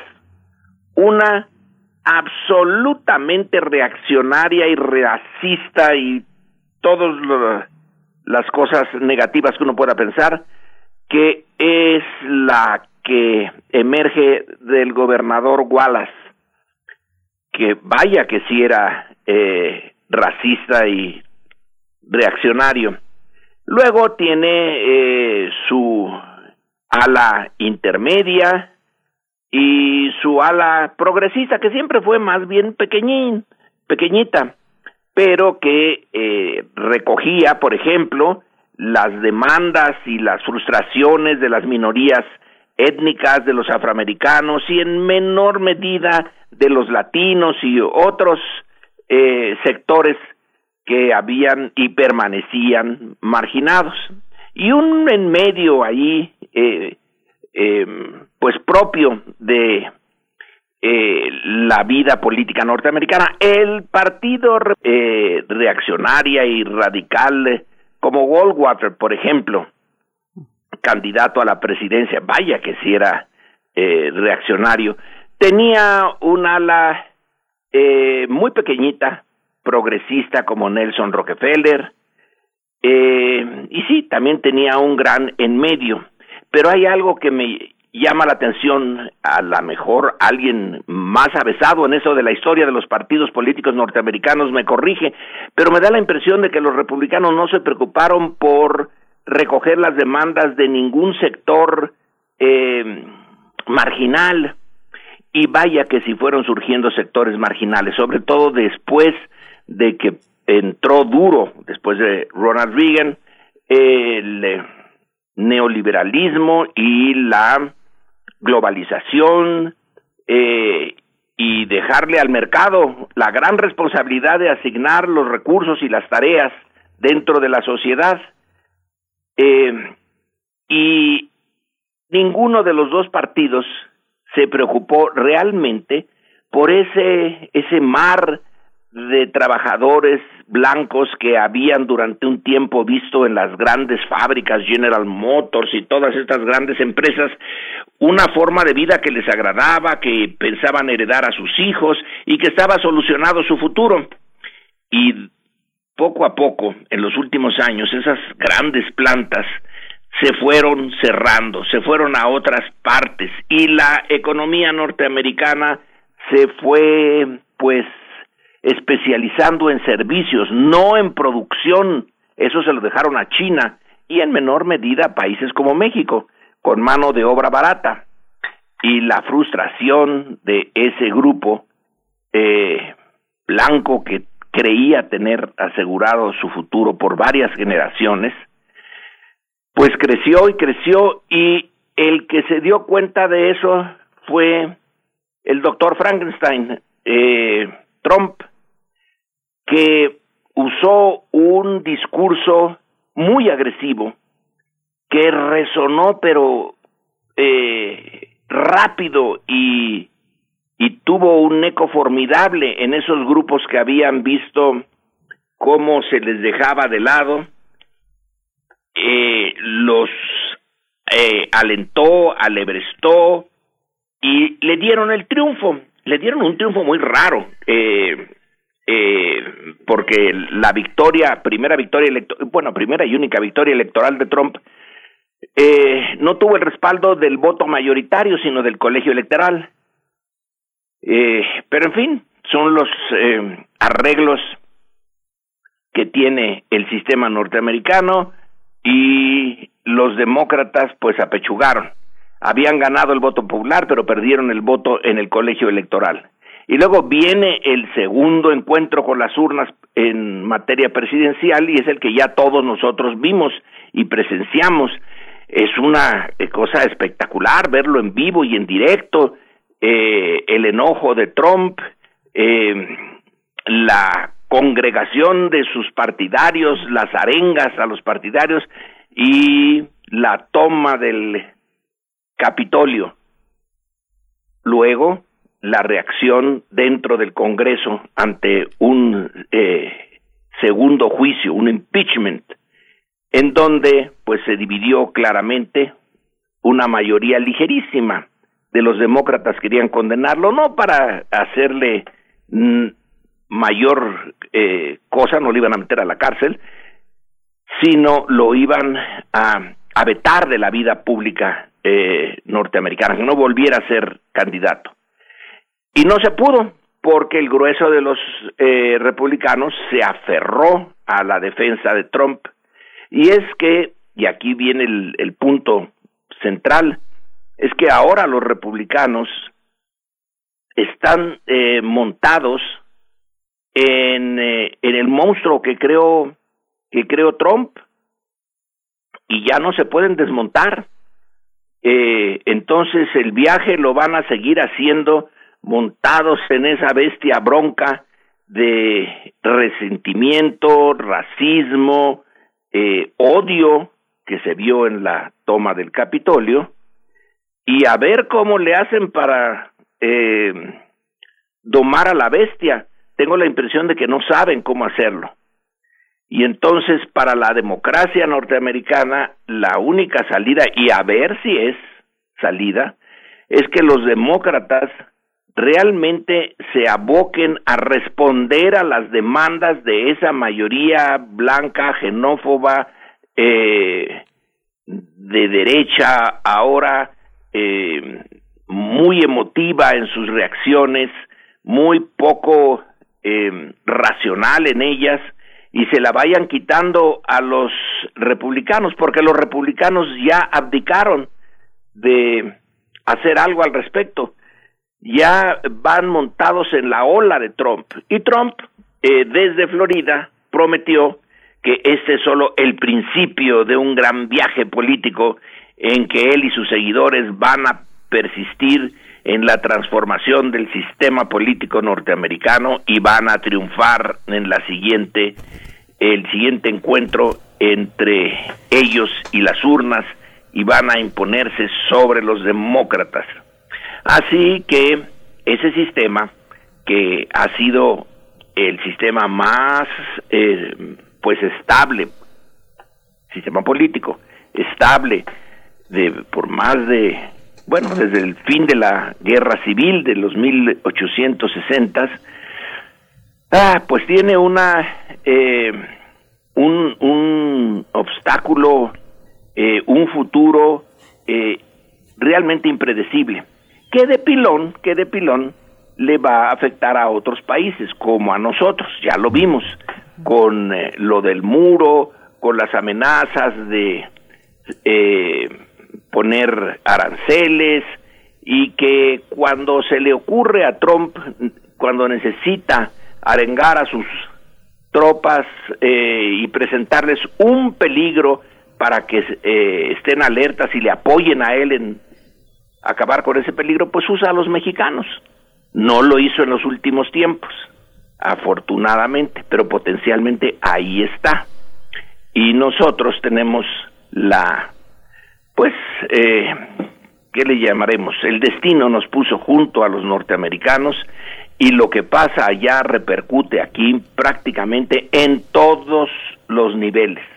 Así que en ese en ese en esa encrucijada nos encontramos. Ellos más que nosotros desde luego. Pero nosotros debemos de estar muy atentos a lo que pasa en Estados Unidos. Sí. justamente este esta negativa a llamar testigos porque los propios senadores eran jueces, eran jurados, eran víctimas, eran testigos eh, y, finalmente todo esto eh, en uno de los juicios también más rápidos, suelen durar semanas, pues se resolvió el asunto y, y eh, auténticamente como señalas, doctor Lorenzo Meyer, es un regreso de Trump, ¿no? Es un regreso. Ahora, ¿por qué lo hicieron eh, los demócratas? ¿Por qué decidieron no llamar testigos? Porque no quieren prolongar el juicio, ya que los republicanos pueden eh, torpedear las medidas positivas que tiene Biden eh, en mente. Entre otras, simplemente el nombramiento en su gabinete. Ya nombró a una buena parte, pero no a todos. Está el tema de la ayuda que Biden quiere darle a los hogares eh, más necesitados de Estados Unidos y que los republicanos pueden detenerle y pueden estar todo el tiempo eh, saboteando su proyecto de gobierno. Por eso optaron por decir, bueno, pues que se nos vaya libre este personaje en el corto plazo si les conviene a los demócratas. En el largo plazo, pues ya sabemos, ellos lo saben, que van a tener que buscar otro otra salida porque el largo plazo, el mediano plazo, está muy complicado. El mediano plazo está complicado y yo entendería que la apuesta, digamos, eh, del la apuesta eh, del capital político de Biden en este momento, pues reside en otro lugar. Doctor Lorenzo Meyer eh, reside en la cuestión del manejo de la pandemia y de la recuperación económica. Pero ¿a quién sí salpica esta decisión del Senado? Bueno, eh, salpica el, el futuro y salpica la idea, la idea de una cierta justicia sustantiva. Eh, todo mundo, bueno, hay que, es un pie de página, entre los mil cosas que podemos decir del sistema político norteamericano, hay una que eh, resalta, que es muy abierto. Nos dejó ver hasta la cocina. Eh, de sus eh, políticas, como pocos eh, sistemas lo hacen. Si nos vamos al lado opuesto, pues está el sistema ruso, el sistema chino, donde tenemos que seguir adivinando qué diablos pasa ahí adentro. Aquí no, aquí sí nos dejaron ver todo. Y entonces eh, esto sí salpica la idea de un sistema que se autorregula, que exige responsabilidades y que, bueno, es eh, finalmente eh, la idea de la justicia es la que em, impera ahí, pues no, esta vez no, esta vez es la eh, idea de elegir entre dos males, que es lo más común en política. Un mal es dejar que Trump se salga con la suya el otro mal es que los republicanos torpeden el programa que apenas inicia Biden y del cual tiene eh, que responder, es su legitimidad. Entonces optaron por salvar el segundo a costa del primero y la idea de un eh, sistema muy equilibrado y muy justo pues ya se fue por la borda. Un sistema tan marcadamente bipartidista. Hay otros, hay otros partidos políticos en Estados Unidos, pero bueno, eh, sabemos que son, eh, digamos que, que, mantienen esta especie de hegemonía entre el republicano y el demócrata. Pero eh, un sistema como este mm, soporta mm, la posibilidad de un partido político, como lo ha dicho Trump o lo dijo en su momento, fundar el partido patriota para los Estados Unidos y recuperar y recoger todas estas demandas. Yo creo que no. Yo creo que ya lo han intentado muchas veces. En la historia de Estados Unidos hay varios intentos de esos y no, no da. En cierto sentido nosotros tampoco. Nosotros ya estamos viviendo en un sistema bipartidista. Cierto que hay un montón de partidos, pero un, un buen grupo de ellos no vale nada, absolutamente nada. Hay aquí en realidad en México cuatro partidos. Eh, Morena, PRI, PAN, eh, eh, eh PRD y todo lo demás es lo de menos y PRI, PAN y PRD pues ya firmaron su alianza matrimonial y en realidad tenemos dos. eh, la, la opción de fondo es binaria. Y es que eh, eso tiende a pasar eh, mucho en el sistema de partidos.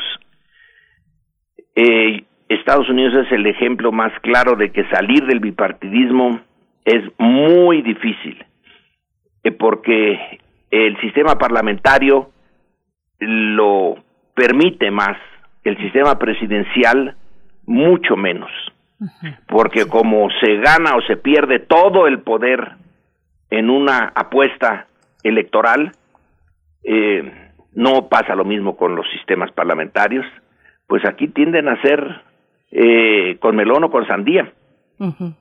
Así, así de sencillo y así de complejo también. Pues doctor Lorenzo Meyer, muchas gracias por esta mañana, por darnos además esta noticia de tu vacunación. Eh, la, la, festejamos, te, te abrazamos y pues muchísimas gracias. Nos encontramos en 15 días. Cuando les toque a ustedes, vayan, vayan. Quizá no muy temprano, ese es mi consejo. Uy, a Berenice muy... le va a tocar muy lejos todavía, ella es una mujer sí. muy joven. Pero, ah, pero yo creo que yo creo que este año pues sí nos podremos dar un abrazo tú y yo, Lorenzo Meyer, ya sin peligro, ¿eh?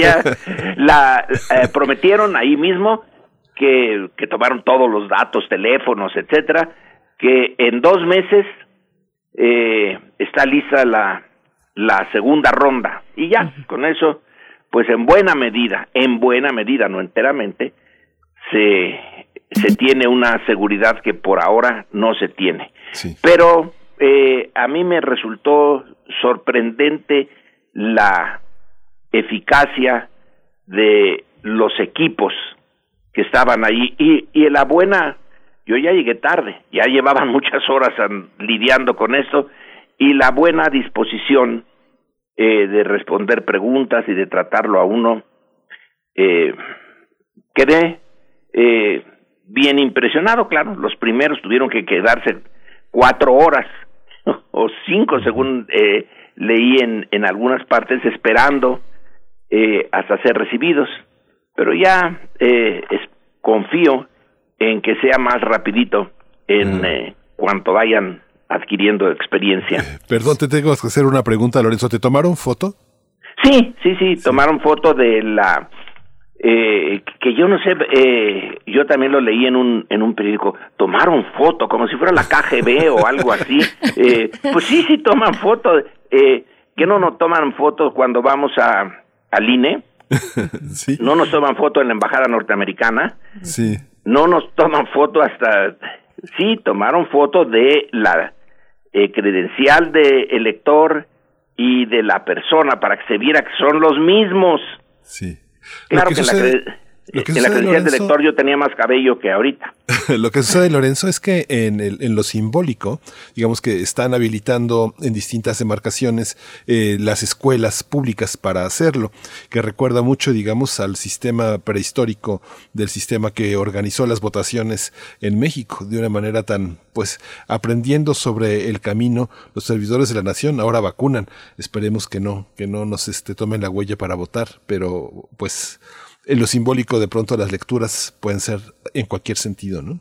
Cuando alguien eh, ya está a esas alturas eh, como opositor o enemigo ya del de, eh, de el proyecto de Andrés Manuel va a encontrar fallas en todo. No hay una sola cosa que les pueda parecer eh, bien. Eh, así que, bueno, pues tomaron fotos, sí, sí tomaron fotos, se portaron bien, sí, sí se portaron bien. Y la Guardia Nacional estaba ahí nada más para vigilar, que por cierto, en el caso de mi esposa sí hubo uno que se pasó de listo, pero con la Guardia allí, pues de patitas a la calle.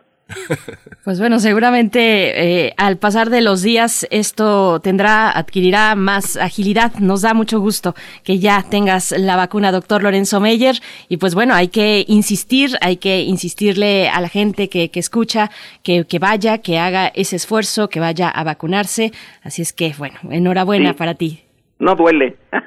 no duele. gracias. Hasta gracias. luego. Hasta pronto. Meyer. Pues vamos a ir con música. Vamos a escuchar de Ovinis y Goma Band, Harpoon Land.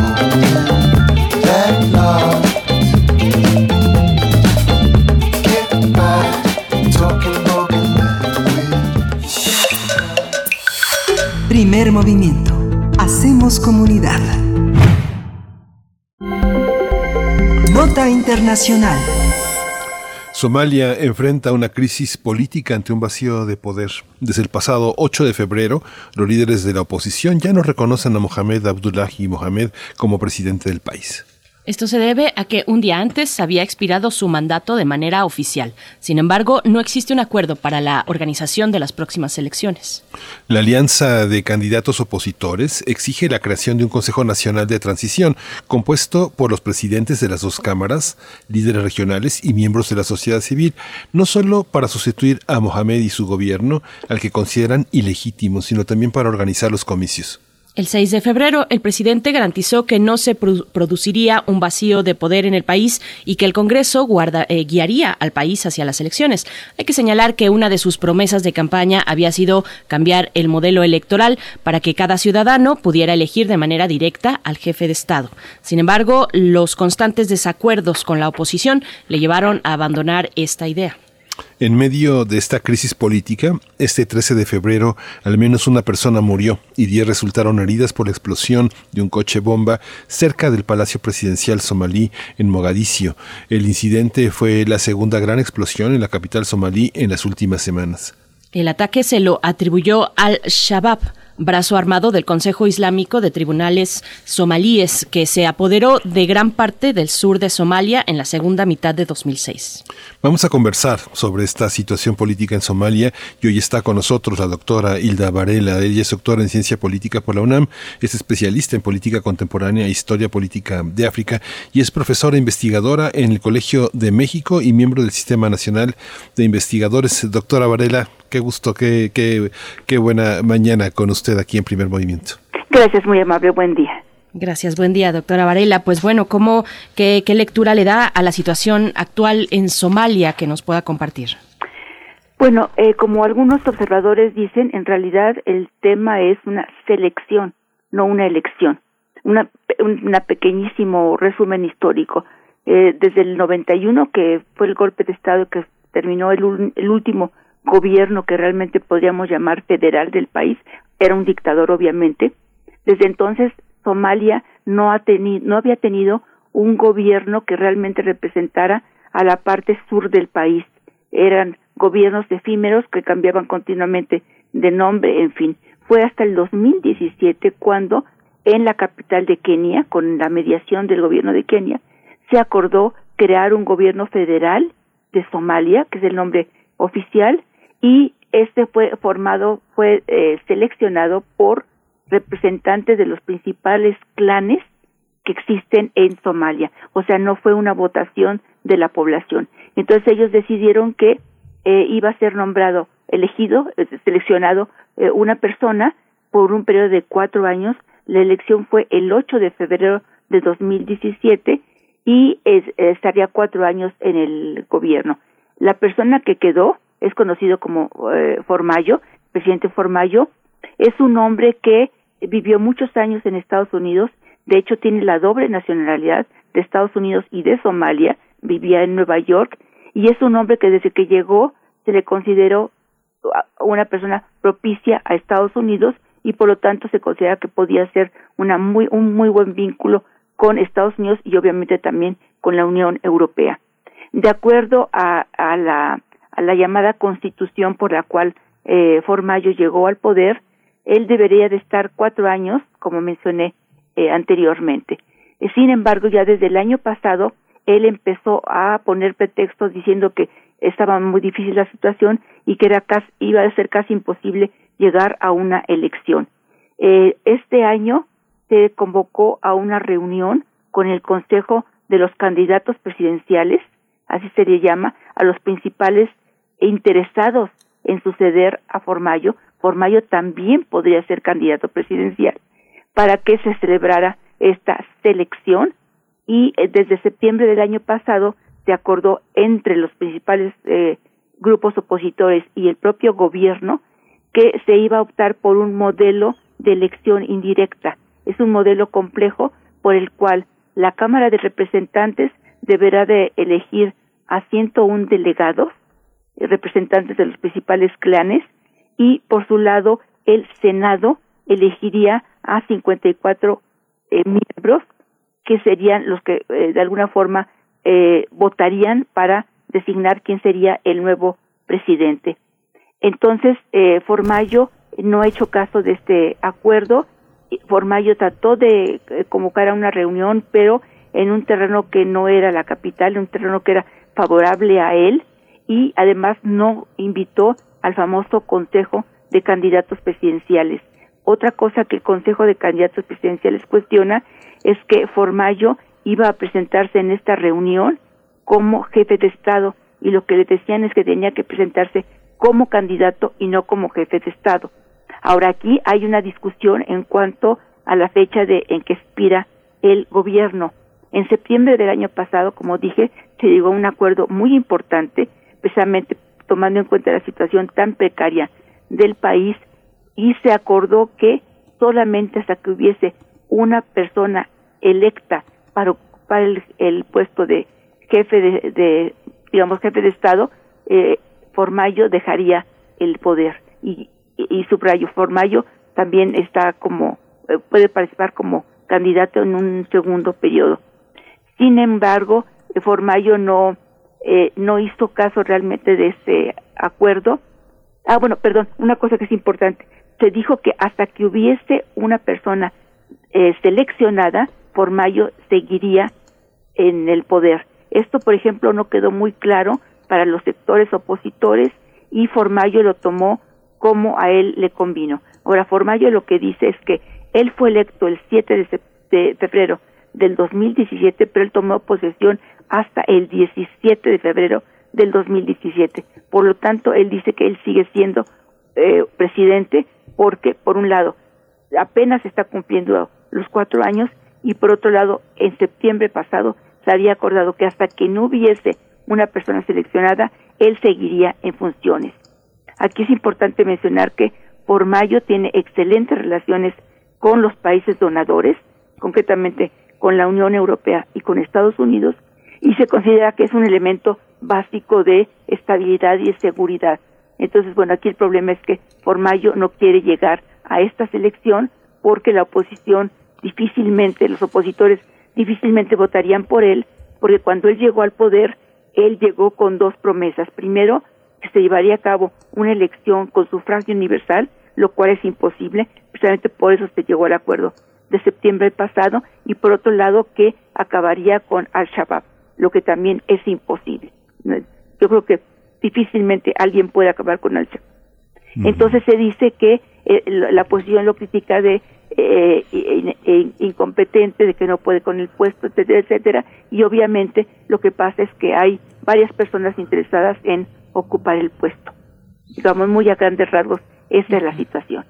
Sí, esta situación de eh, esto que usted eh, con lo que entró eh, ofreciendo esta visión no es una elección sino una selección para quién para quién es Somalia en este consejo que Formayo pretende formar de transición para a, a quién se le ofrece Somalia en este momento. Bueno, aquí hay podríamos mencionar hay tres instancias importantes. Primero, el gobierno federal, el nombre oficial que tiene, que está eh, encabezado por, por Formayo.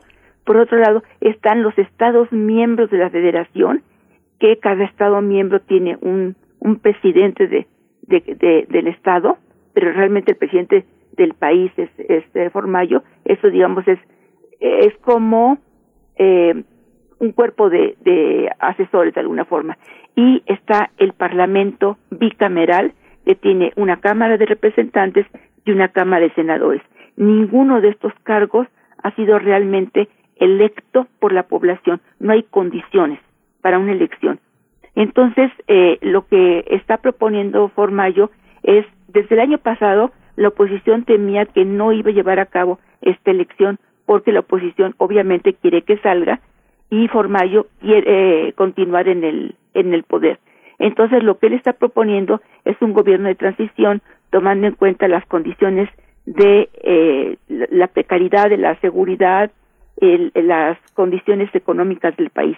Aquí es importante mencionar que Formayo ha aplicado una serie de reformas macroestructurales que han sido muy bien recibidas tanto por Estados Unidos como por la Unión Europea y por otro lado eh, se están haciendo estudios para eh, eh, explotar petróleo. Es prácticamente un, hecho que hay petróleo en suficientes cantidades como para ser comercial, entonces, ser comercializado, perdón. Entonces lo que Formayo quiere especialmente con este Consejo de Transición, de alguna forma continuar él en el poder hasta que tenga unas bases suficientemente fuertes y entonces sí se pueda llegar a otra elección no hay condiciones para una elección, otra selección que le permitan en un momento dado llegar él al, mantenerse en el poder. Doctora, ¿qué decir también de, la presencia de la organización Al-Shabaab y de sus vínculos con, Al-Qaeda? Sí, bueno, efectivamente Al-Shabaab Al-Shabaab es un grupo eh, muy dinámico, tiene una capacidad de, de movilización eh, eh, continuamente, por ejemplo, ahorita ya no tanto, pero antes se decía, Estados Unidos continuamente decía que había matado al líder de Al-Shabaab. Tan pronto mataba al líder de Al-Shabaab, salía una nueva figura. O sea, le pueden matar a todos los líderes que quieran y ellos tienen la capacidad inmediata de elegir a un nuevo miembro. Tiene una gran movilidad, no se sabe en sentido estricto qué parte del territorio ocupa, pero indudablemente ocupa una parte importante y además hay gente de la población que los apoya.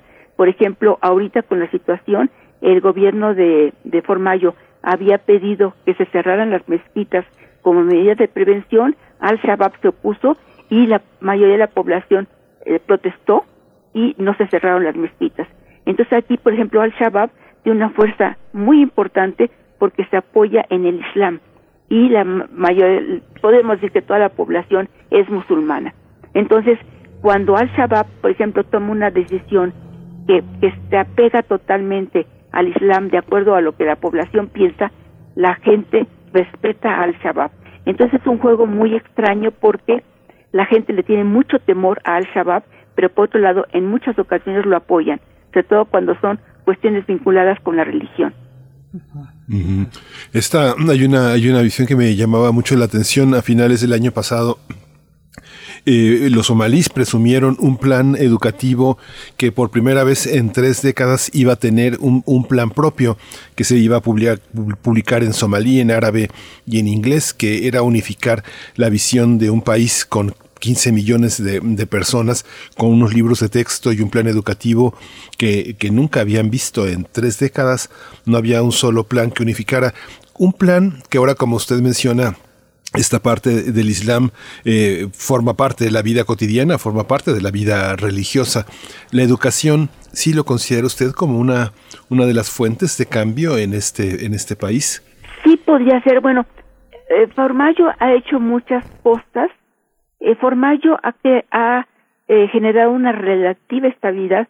Con Al-Shabaab es imposible hablar de una estabilidad, pero ha creado Formayo, ha logrado una relativa estabilidad tanto económica como política, que eso es muy importante eh, en la región que, ellos tienen bajo control. Y como mencioné anteriormente, ha aplicado eh, una serie de reformas macroeconómicas o ha, ha eh, tratado de implementar una serie de reformas, no todas están vigentes y se debe llevar totalmente a Somalia por la vía del, del capitalismo. Otra cosa importante es que ha prometido luchar contra la corrupción, hay una ley eh, contra la corrupción, en fin. Entonces, por un lado, el gobierno trata de llevar al país en una vía muy pro-occidental, muy al estilo de Estados Unidos, digamos, que sería muy importante este programa de educación. Recordemos que el somalí es una lengua que se escribe desde hace muy pocos años, antes no era una lengua escrita, entonces sería muy importante que se lograra este eh, proceso de, de educación.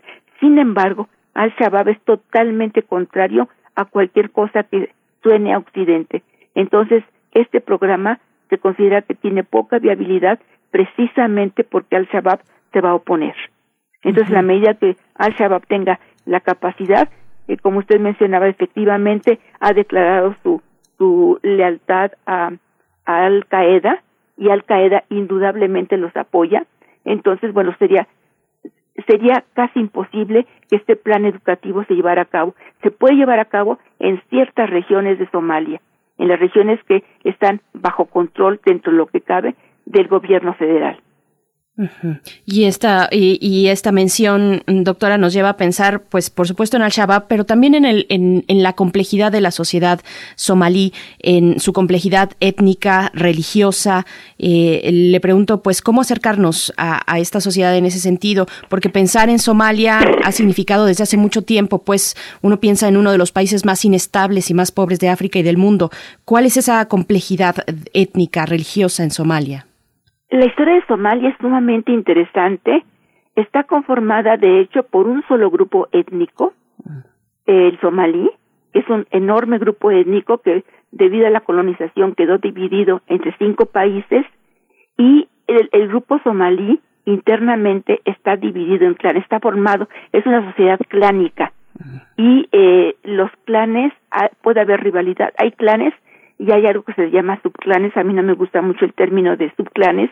Yo más bien diría que hay divisiones dentro de los clanes. Generalmente estas divisiones dentro de los clanes tienen eh, una, eh, un vínculo estrecho con el tipo de actividad que realizan. Entonces, eh, antes de la invasión, el, grupo étnico somalí tenía ciertas estructuras que le permitían una buena gobernabilidad de acuerdo precisamente a su organización clánica. Sin embargo, todo esto se acabó con la colonización y después, bueno, con la independencia de lo que era la Somaliland, perdón, la Somalia italiana, que es la parte central de lo que actualmente es Somalia, eh, empezaron a llegar gobiernos corruptos, en fin, ¿no? Entonces, el, la población, eh, el origen de la población fue por una migración, el gran grupo étnico somalí y las estructuras originales se fueron perdiendo dependiendo de en qué parte de lo que actualmente Somalia se establecieron. Pero en, sentido estricto, la organización sigue siendo clánica. La población habla en forma predominante el somalí, algunas partes se habla también italiano y en algunas partes se habla el, el, el inglés y eh, había funcionado si nosotros vemos históricamente, había funcionado esta forma clánica de organización, porque aunque por fuera se pueda ver como eh, precaria y débil, en la práctica tenía una gran fortaleza, y esa gran fortaleza era el Islam. Cuando llegaron los somalíes a lo que actualmente es Somalia, eh, tenían eh, religiones tradicionales africanas, y sin embargo, cuando fueron convertidos al Islam, el Islam les dio una idea, un, les, les manejó, bueno, ellos adoptaron con el Islam una, eh, un, un lazo que los integraba a todos los somalíes, independientemente de que, a qué clan pertenecen, pero otra cosa que es muy importante, les dio ese sentido de, de unidad, eh, eh, de identidad somalí a partir del Islam, y otra cosa muy importante, también un sentido de, de, de relativa superioridad. O sea, los somalíes, ellos se consideran de alguna forma eh, que son un grupo superior, que son un grupo que tiene integración y su gran elemento de cohesión es precisamente el Islam. Lo único es que obviamente el Islam, dependiendo de la zona, dependiendo del clan, se practica en forma distinta. Y Al-Shabaab, precisamente por eso, ha tenido tanta fuerza. Incluso, por ejemplo, si nos vamos a la historia de cómo surgió Al-Shabaab, hubo una época en donde precisamente las cortes musulmanas lograron crear un gobierno efímero con la implantación de la ley Sharia, la ley musulmana, y ellos lograron crear una extraordinaria estabilidad porque la gente respetaba precisamente eh, a estas a este gobierno de las cortes musulmanas porque se apoyaba en el Islam. Sin embargo, lo vieron como un enorme peligro un gobierno musulmán en esa zona, tanto Etiopía, la propia Kenia, es importante recordar que en la parte norte de Kenia habita población somalí, de, históricamente desde siempre, además obviamente hay gente refugiada, pero siempre ha habido allí población somalí, entonces tanto el gobierno de Kenia como el gobierno de Etiopía e incluso hasta el gobierno de Eritrea vieron como un peligro que estuviera allí un gobierno eh, musulmán y mediante una intervención militar sumamente cuestionada que fue llevada a cabo por Etiopía eh, se derribó a este gobierno efímero de las cortes musulmanas. Pero ese gobierno había logrado, subrayo, una muy buena estabilidad, la gente lo respetaba precisamente porque se basaba en el Islam. Después de este intento efímero, obviamente, eh, el, el, sector radical de los jóvenes decidieron agruparse en un grupo armado, que precisamente es Al-Shabaab, los jóvenes, y ellos se oponen a cualquier gobierno porque ellos consideran por un lado que no está que no está eh, fundamentada en el Islam y por otro lado como eh, ellos eh, plantean tiene un fuerte apoyo occidental.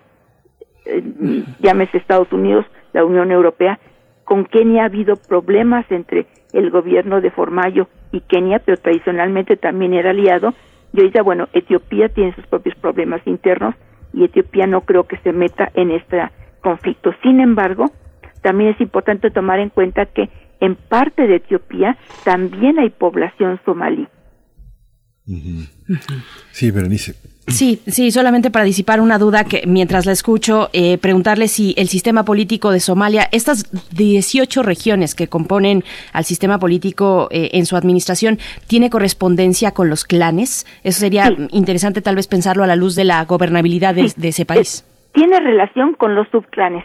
Ah, eh, en realidad hay seis clanes fundamentales, pero las, los clanes fundamentales tal como clanes fundamentales, en sentido podríamos decir que no existen, existen sus divisiones internas.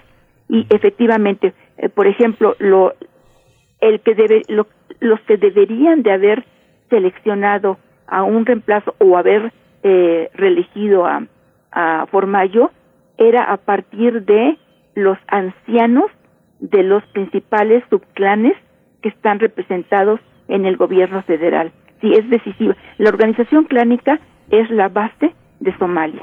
Sin esta organización clánica no funcionaría. Y precisamente eh, todos aquellos que de alguna forma apoyan al gobierno y las instancias del gobierno están constituidas a partir de la pertenencia clánica.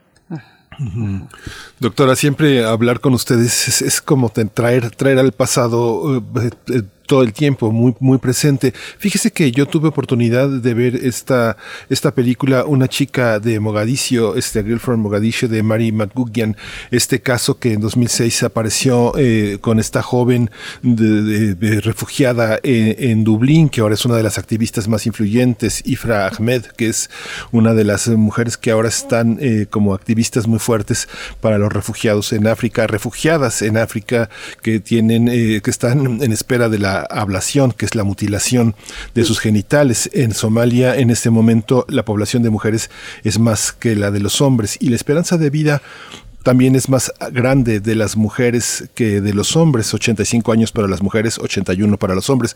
¿Cómo es este panorama de la mujer frente a todas estas este tráfico de personas que pasan por campos de refugiados, violaciones, ablaciones, una cosa muy muy fuerte en una población que es mayoritariamente femenina. Bueno, precisamente por por esta versión eh, conservadora del Islam, las mujeres generalmente no no no tienen educación eh, formal, eh, no se supone que no deben de trabajar, que dedicarse solamente a las tareas de la casa y generalmente se considera que el atraso de las mujeres en Somalia es muy fuerte. Sin embargo, hay algunas formas de organización de mujeres poco conocidas y que fundamentalmente operan como sistemas de autoayuda. Es importante tomar en cuenta que muchas veces ir al mercado es sumamente peligroso. Entonces, esas organizaciones de autoayuda de mujeres que no tienen una, eh, digamos, son eh, grupos que se han creado eh, en forma espontánea, no tienen realmente una estructura, entonces ellas se ayudan, por ejemplo, para ir al mercado, para hacer ciertas actividades, para cuidar a los niños, para protegerse de la de la situación de inseguridad en la que viven y pero sí la situación de las mujeres es sumamente precaria. Yo, por ejemplo, más que de de hablar de de ablación, yo hablo de mutilación, genital femenina, porque realmente es eso, es una mutilación, entonces sí las mujeres están sumamente marginadas. Pues mm, doctora, doctora Hilda Varela, siempre, siempre es un gusto conversar con usted, aprendemos mucho, es como una lección aquí en radio. Le agradecemos como siempre su presencia, le deseamos muy buen día. Muchas gracias. Que tengan muy buen día. Hasta gracias, doctora. Pues despedimos en esta hora a la radio Nicolaita, nos escuchamos mañana de 8 a 9 de la mañana. Nos vamos a la siguiente hora donde nos espera una mesa muy interesante y la poesía necesaria en la voz de Berenice Camacho. Quédese aquí en Radio NAM. Síguenos en redes sociales. Encuéntranos en Facebook como Primer Movimiento y en Twitter como arroba PMovimiento. Hagamos comunidad.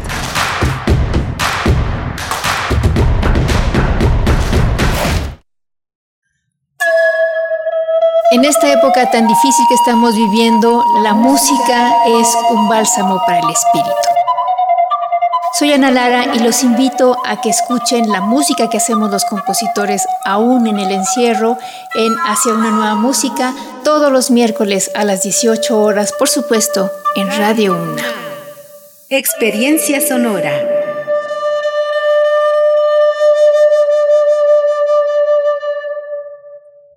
Para la elección más grande de la historia, todas y todos nos estamos preparando. Aplicando las medidas sanitarias, pero también con nuestra INE vigente. Por eso, si tramitaste tu INE en el año 2019 y aún no la recoges, debes ir por ella antes del 28 de febrero. Si no lo haces, por ley será destruida. No podrás identificarte ni votar el próximo 6 de junio. Infórmate en INE.mx o en INETEL al 804-33-2000. En 2021, tu voto sale y vale. Contamos todas, contamos todos. INE. El INE y la UNAM realizan un monitoreo sobre la cobertura que los noticieros de radio y televisión dan a las precampañas de las precandidatas y los precandidatos en el proceso electoral federal 2021. Además, este monitoreo informará sobre temas de igualdad de género, no discriminación y violencia política contra las mujeres en razón de género. El INE promueve el voto libre e informado en la elección más grande de la historia. Consulta monitoreo2021.ine.mx. Este 6 de junio, tu voto sale y vale. INE.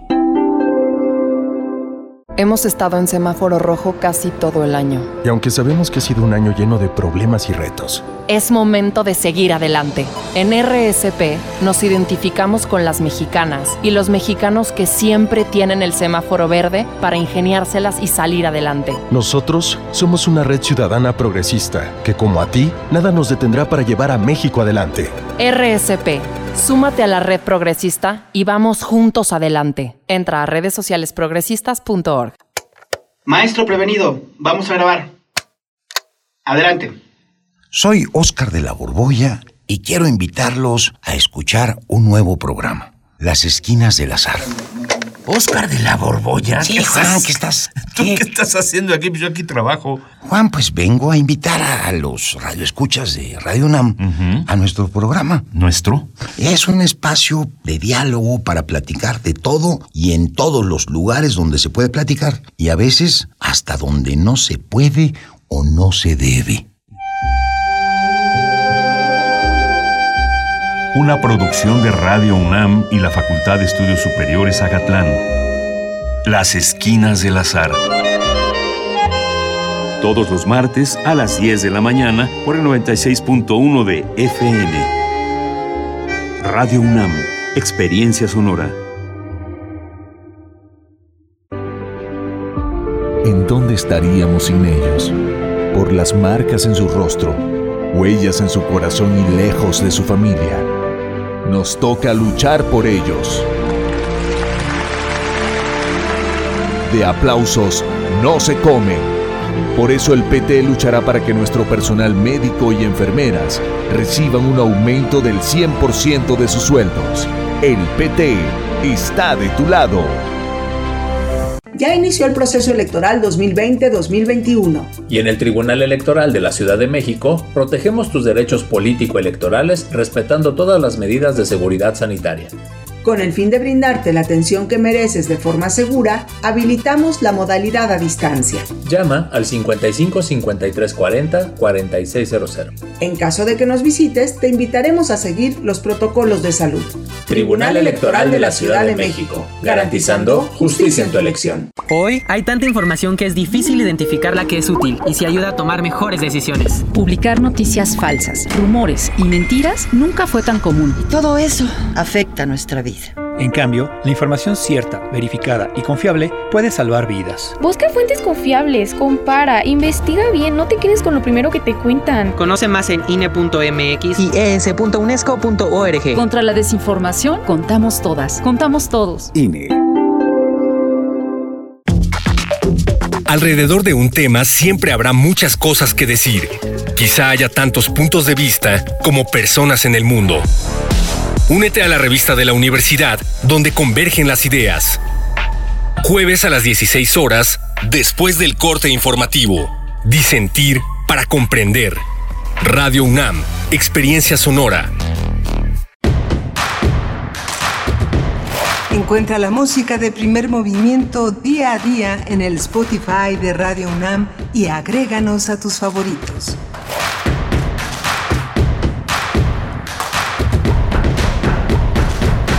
Bienvenidos, bienvenidas a Primer Movimiento. Estamos iniciando nuestra tercera hora de este martes 16 de febrero de 2021. Son las 9 con cinco minutos de la mañana, la hora del centro del país, y estamos a sana distancia con la dirección allá en cabina, la dirección en la producción ejecutiva de Frida Saldívar, Socorro Montes en los controles técnicos, el resto del equipo también a sana distancia. Saludo a mi compañero Miguel Ángel Quemain. ¿Cómo estás, Miguel Ángel? Hola, Berenice Camacho. Buenos días, buenos días a todos los radios escuchas que continúan aquí con, con nosotros eh, en esta edición de Primer Movimiento que ha, estado, ha sido muy, muy interesante desde el inicio del programa.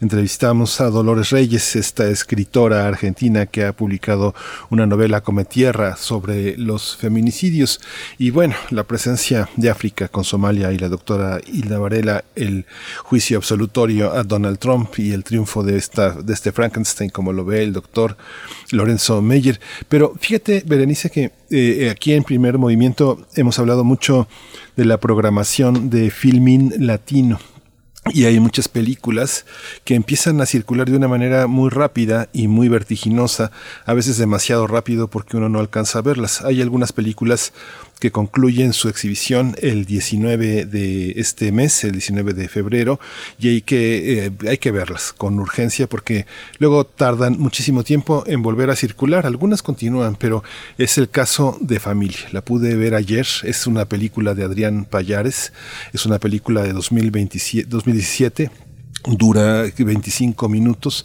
Es un relato eh, verdaderamente extraordinario en dos ámbitos abstractos, cerrados, eh, claustrofóbicos. Aparentemente es un pepenador, viven de la basura, en un, en un ambiente totalmente desértico, en un ambiente cerrado, en una gran dramaturgia que corre a través de generaciones, un drama en la que aparentemente el hallazgo de un tesoro se convierte en la propia tumba de esta familia.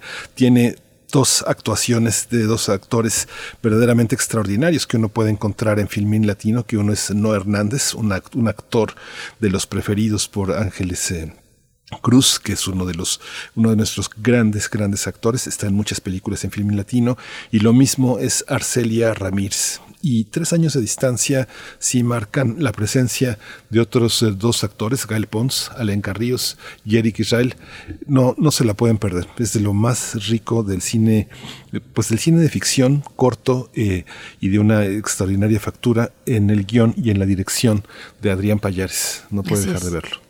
Pues dense una vuelta por Filmin Latino para ver eh, esta, este, este trabajo cinematográfico de Adrián Payares. Y si pueden también regalarle una valoración, este nos pide por acá también en el, eh, en el para el equipo de Primer Movimiento, bueno, les agradece mucho precisamente ahí en la plataforma. Y, y bueno, vamos a tener, eh, tenemos por delante nuestra mesa sobre seguridad y la relación bilateral entre México y Estados Unidos, antes la poesía necesaria, pero solamente Miguel Ángel, antes de irnos a la poesía, precisamente quería eh, mencionar una cuestión que se quedó ya al filo de la conversación anterior sobre la crisis política en Somalia con la doctora Hilda Varela. Eh, esta cuestión que tú mencionabas sobre la mutilación genital hacia las mujeres es un aspecto eh, pues alarmante. En Somalia, la violencia sexual contra las mujeres, altísimos índices de violación sexual, por ejemplo, y algunas mujeres en Somalia, algunas pocas, orientadas por organizaciones internacionales, pues han emprendido ya desde hace varios años en, en, en, secreto, digamos, en la clandestinidad, grupos de ayuda para otras mujeres, tanto ayuda de soporte psicológico como también de eh, asistencia en la salud reproductiva, una serie de orientaciones sobre eh, cómo eh, cuidar su salud reproductiva en un país donde viola constantemente, donde hay una práctica constante de violación sexual hacia las mujeres. Y pues estos grupos se desvanecen rápidamente, surgen clandestinamente y así al mismo tiempo se desvanecen eh, porque pues eh, no está permitido pues hablar de estas posibilidades de las mujeres que puedan incluso sugerir a sus parejas cuando se trata de sus parejas pues el uso de protección el uso de condón en fin todas estas cuestiones que siguen sometiendo a las mujeres en ese país Miguel Ángel un poco sobre lo que tú hablabas también no sí sí sí pues bueno, vámonos después de este comentario. Les invitamos a participar en redes sociales, arroba P Movimiento en Twitter, Primer Movimiento UNAM en Facebook. Vamos con la poesía. Primer Movimiento. Hacemos comunidad. Es hora de Poesía Necesaria. Vamos con un clásico, Mario Benedetti, escritor uruguayo que, bueno, su obra tiene tal arraigo popular que no necesita presentación. El poema es también de los más conocidos, se titula Tiempo sin tiempo y creo que viene muy a cuento ahora en estos días en que hay que, hay que estirar la paciencia en un encierro de espera. Eh, donde pues el tiempo va tomando nuevos sentidos, eso lo hemos experimentado. Entonces vamos con Benedetti, tiempo sin tiempo. Lo pueden encontrar, el link, eh, la liga, eh, en nuestras redes sociales. Tiempo sin tiempo. Precioso tiempo, necesito ese tiempo que otros dejan abandonado, porque les sobra o ya no saben qué hacer con él. Tiempo, en blanco, en rojo, en verde, hasta en castaño oscuro. No me importa el color, cándido tiempo que yo no puedo abrir y cerrar como una puerta. Tiempo para mirar un árbol, un farol, para andar por el filo del descanso, para pensar qué bien hoy es invierno, para morir un poco y nacer enseguida y para darme cuenta, y para darme cuenta preciso tiempo, el necesario para chapotear unas horas en la vida y para investigar por qué estoy triste y acostumbrarme a mi esqueleto antiguo, tiempo para esconderme en el canto de un gallo y para reaparecer en el relincho y para estar al día y para estar a la noche, tiempo sin recato y sin reloj, Vale decir preciso, o sea, necesito, digamos, que me hace falta, tiempo sin tiempo.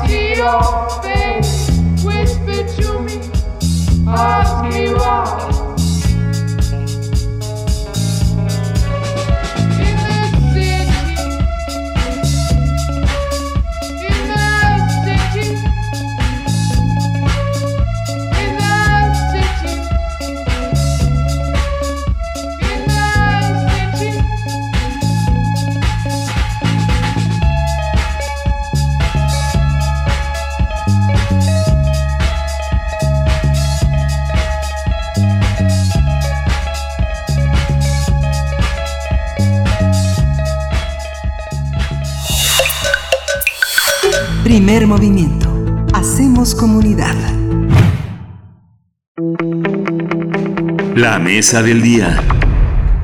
La seguridad es uno de los principales temas de la relación bilateral entre México y Estados Unidos.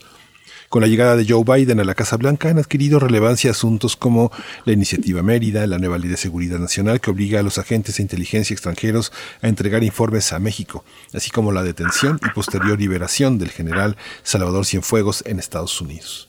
Hace algunos días, el presidente Andrés Manuel López Obrador dijo que cualquier iniciativa destinada a apuntalar el desarrollo de México será bienvenida. Durante su conferencia matutina, el mandatario aclaró que si solo se trata de que Estados Unidos siga enviando helicópteros artillados y armas, México rechazará el llamado Plan Mérida.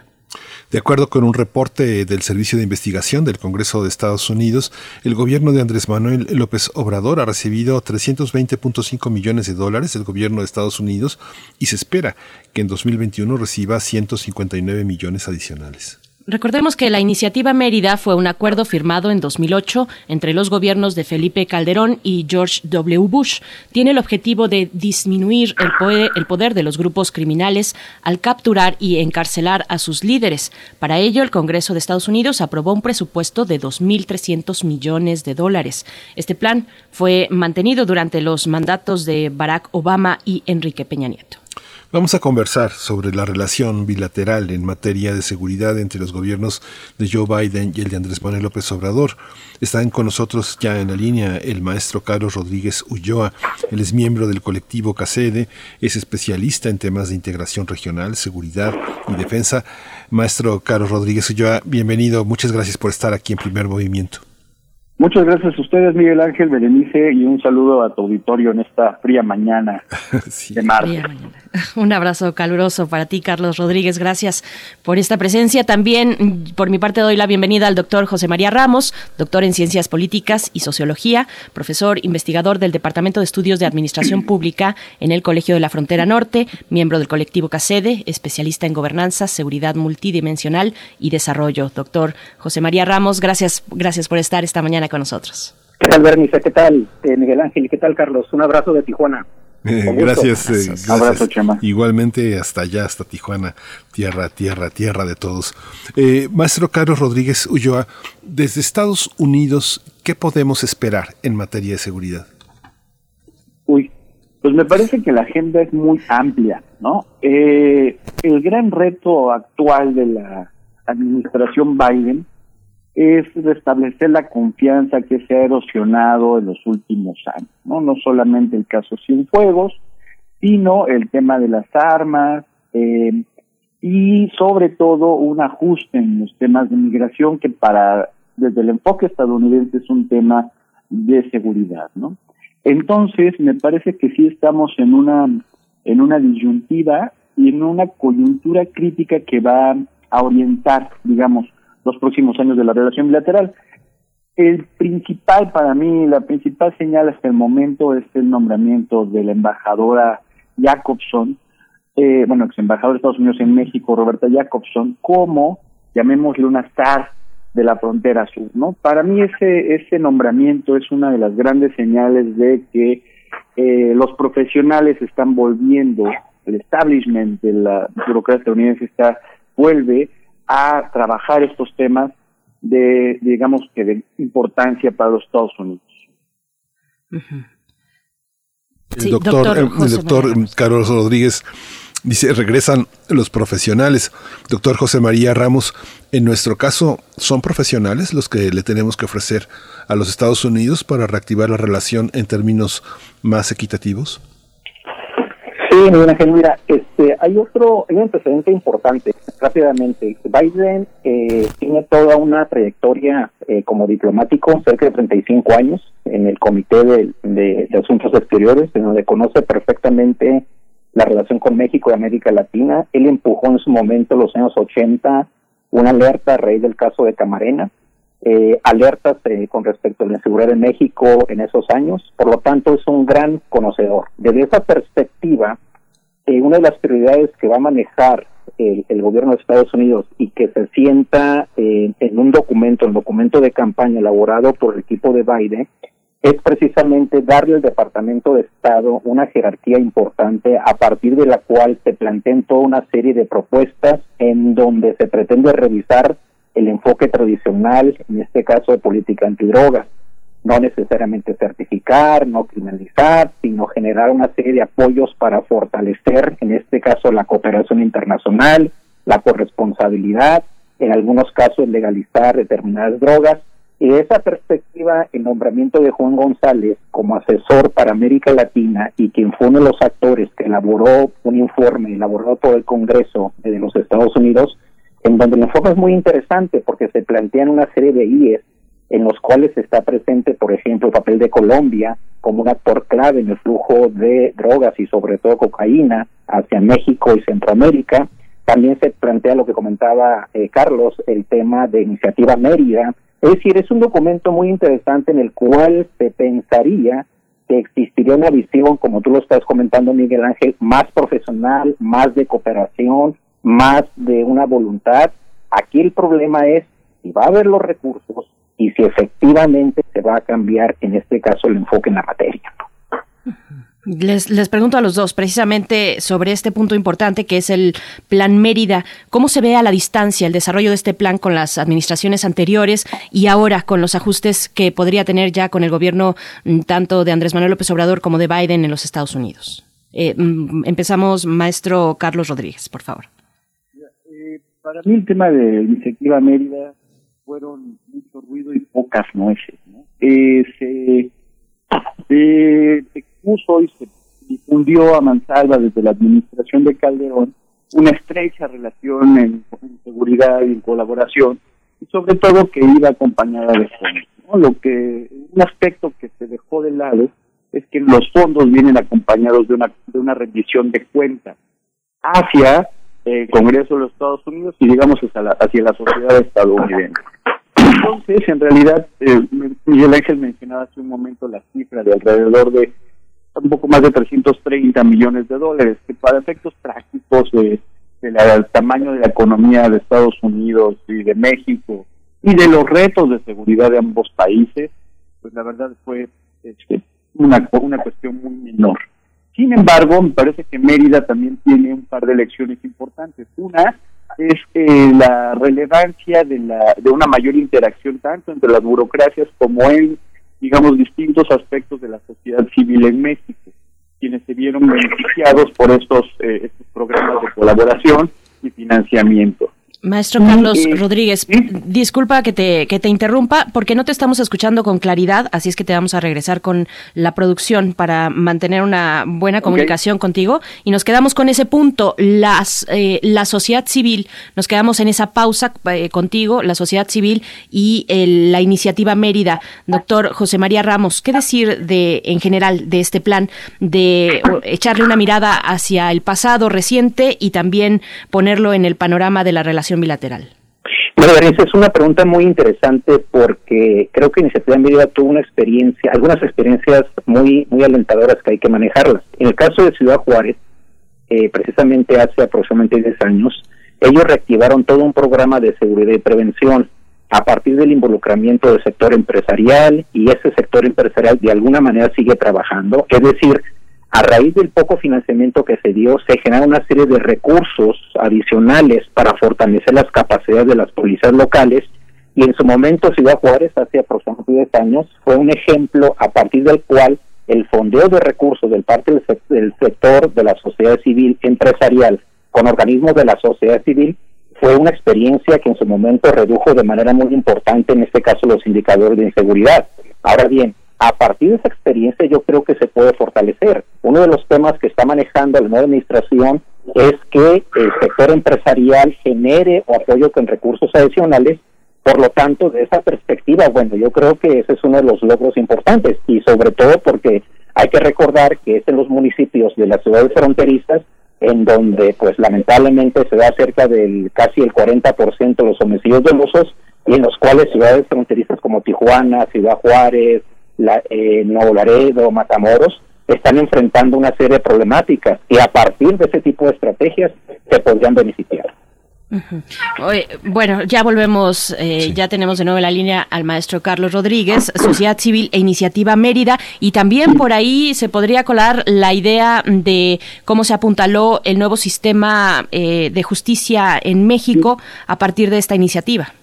Exactamente, ¿no? Esta fue yo creo que otra de las grandes que se puede identificar como éxitos de la iniciativa Mérida, cómo se apuntaló el nuevo sistema de reforma eh, penal y bueno, se avanzó. El problema es que se dejó, a, digamos, a, a, que fluyera o a que avanzara de forma natural y espontánea y evidentemente eso no ha pasado y sigue siendo una traba en muchos estados y digamos que el avance ha sido diferenciado por ser eh, correcto, ¿no? Hay, hay lugares donde efectivamente se ha avanzado muy bien y otros donde simplemente se ha estancado, ¿no? Pero nada más déjame, eso es un último comentario, eh, Berenice, y es que desde el enfoque, eh, digamos, original, Mérida está muerto, o sea, ya incluso se han dado declaraciones de parte de del gobierno de México del gobierno de Estados Unidos de que el mecanismo de iniciativa Mérida, como estaba concebido en un principio, pues quedó chico para las necesidades de eh, procurar la seguridad a nivel binacional, ¿no? Entonces ahora, por eso es interesante esta coyuntura, porque se está replanteando los términos de la relación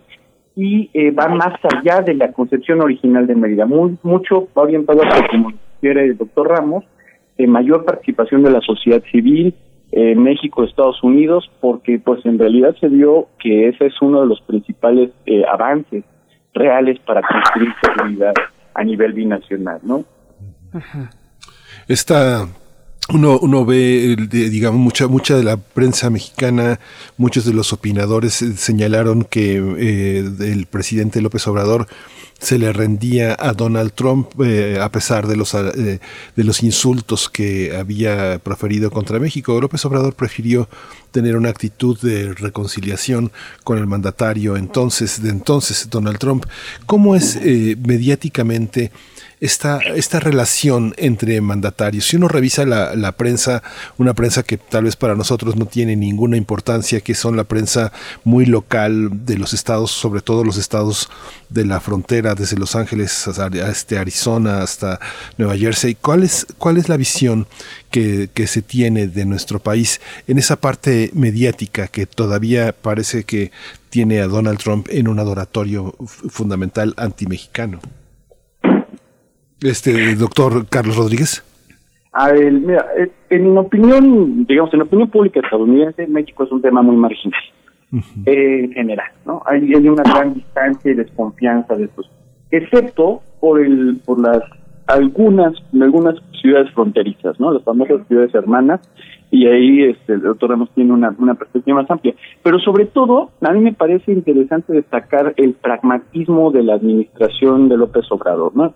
Como bien lo mencionas, Miguel Ángel, hubo una percepción generalizada de una división, digamos, de López Obrador a Trump y una que, dicho sea paso, sí parecería una, una algo incongruente, ¿no? Desde una perspectiva nacionalista de ambos, de ambos países. Pero no, efectivamente, para mí fue una, un gran acto de pragmatismo político la relación que Andrés Manuel desarrolló con Trump, eh, y bueno, por supuesto con sus respectivos gabinetes, y ahora con la administración Biden me parece que vamos a ver un ajuste a esta misma a este mismo pragmatismo, ¿no? Todas estas eh, críticas que se han hecho sobre si lo felicitó no lo felicitó, lo felicitó primero al final, pues la verdad es que son, eh, me parecen bastante secundarias con, en relación a la dimensión, a la magnitud de la relación bilateral y sobre todo al pragmatismo y profesionalismo tanto de ambos presidentes, como, como bien menciona Ramos, es de Biden es un gran conocedor de la política exterior de Estados Unidos y México ahí sí es un actor,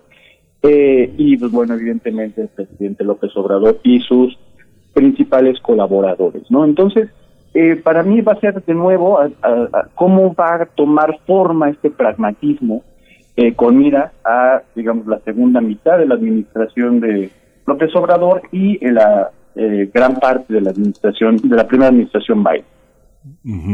Doctor eh, José María Ramos, ahí desde el Colegio de la Frontera Norte, pues casi se ve toda la frontera del sur de Estados Unidos. ¿Cómo lo percibe usted esta, esta, esta visión entre los dos países, todo lo que pasa, los medios de comunicación, todos los grandes y poderosos medios informativos casi norteamericanos que van desde Monterrey hasta Tijuana y toda la parte que tiene que ver con gasolinas, comercio, migración, maquiladoras? ¿Cómo se ve esta, ese trato entre mandatarios? ¿Es es, está muy personalizado. Sí, sin duda alguna, se, concordó con el pensamiento de Carlos. Eh, hace una relación muy pragmática, eh, pero hay que complementar que eh, algunos medios eh, locales o regionales, por ejemplo, que son muy importantes a nivel nacional, por ejemplo, Los Angeles Times, este, el, Dallas Morning News, el, el New York Times y Washington Post tienen de alguna manera corresponsales que abordan o que han tratado ese tipo de problemáticas en las fronteras y en donde se da una visión acerca de los de las problemáticas que existen en estas fronteras y en donde por ejemplo hay un tema importante con el marco de la pandemia.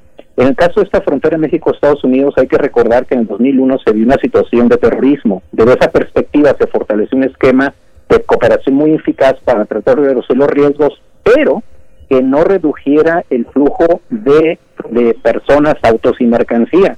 Ese esquema funcionó perfectamente por cerca de 19 años y se logró un equilibrio entre reducir la voluntad terrorista, pero también la agilización de toda esta dinámica de la cual estás hablando, este Miguel Ángel, porque sin duda es una dinámica muy importante.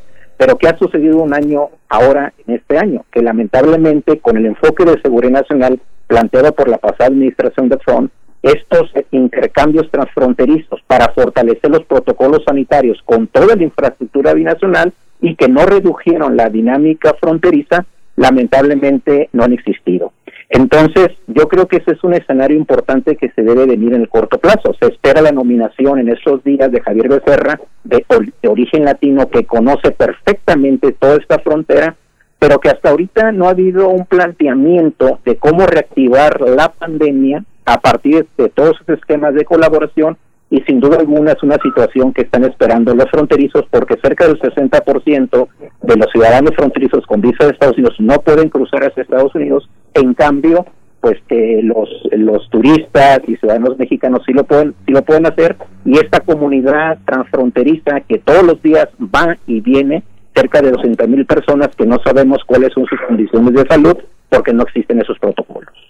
Van saliendo poco a poco los nombres, eh, sobre todo de aquel lado en la administración de los Estados Unidos con el cambio de gobierno, pero y, y, mencionaban, ¿no? El nombramiento de Roberta Jacobson ahora a cargo de la frontera. Roberta Jacobson que en su momento hizo públicas sus sospechas sobre García Luna, ¿no? Y sus posibles vínculos con el cártel de, de Sinaloa. Les pregunto a ambos eh, si entender, entendiéramos eh, la cuestión de seguridad como un péndulo que oscila entre la colaboración y la intervención, eh, ya sea en temas judiciales o en temas también de profesionalización de las policías. Ahora tenemos a la Guardia Nacional, por ejemplo, ¿no?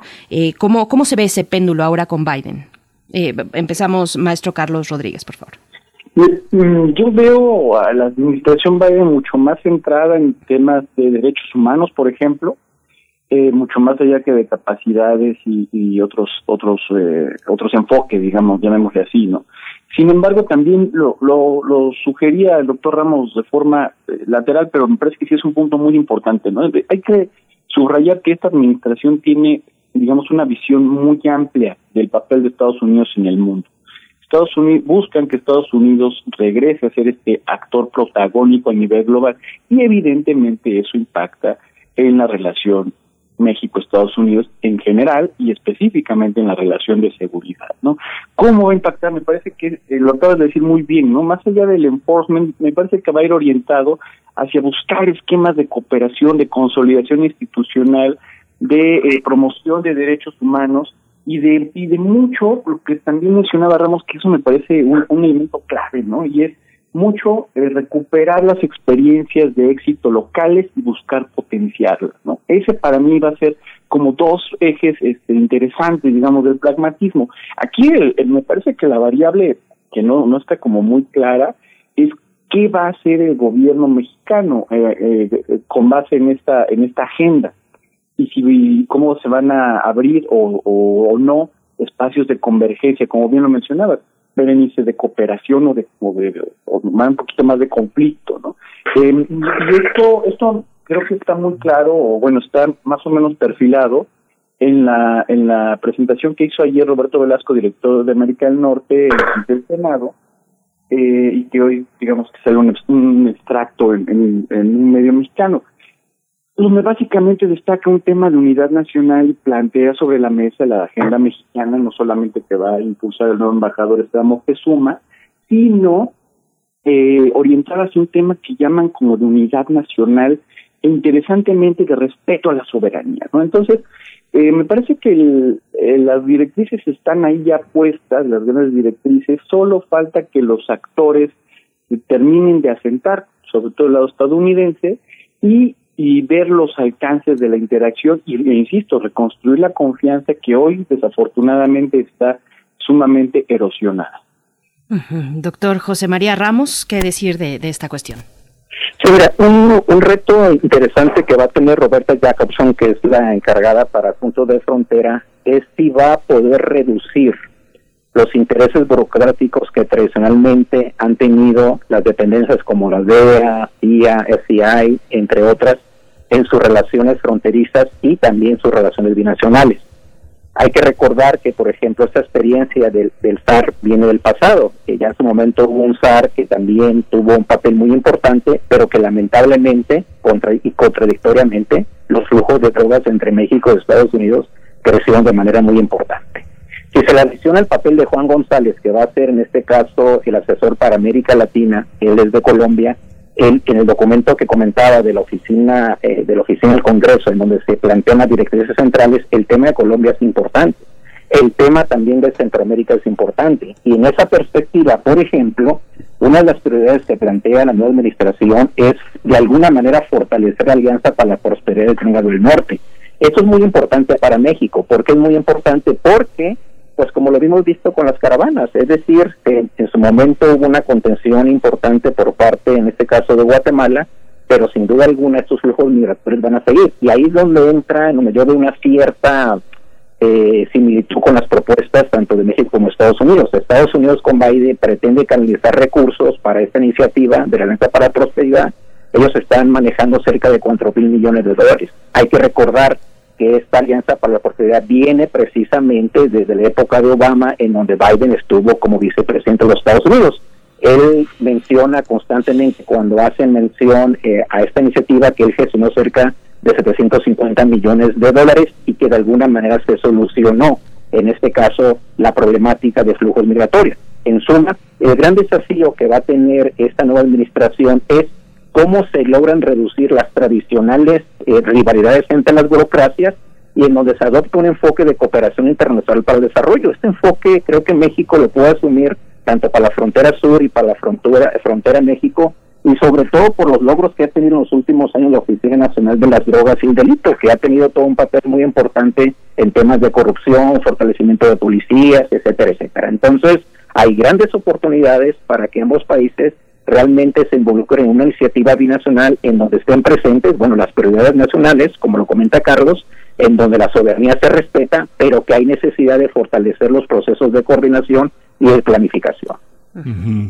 En el caso de eh, las instituciones de seguridad y de, de, seguridad eh, desde el FBI, la CIA, eh, la, la DEA, cómo funcionan en la, en la relación con México después también del tema del tema Cienfuegos y la relación con el ejército. Desde el sexenio de Calderón se les abrieron todas las puertas los subterráneos los túneles para que pudieran operar la seguridad de estadounidense desde México con infiltrados con tecnología que el propio gobierno mexicano pagó en algunos en algunas ocasiones.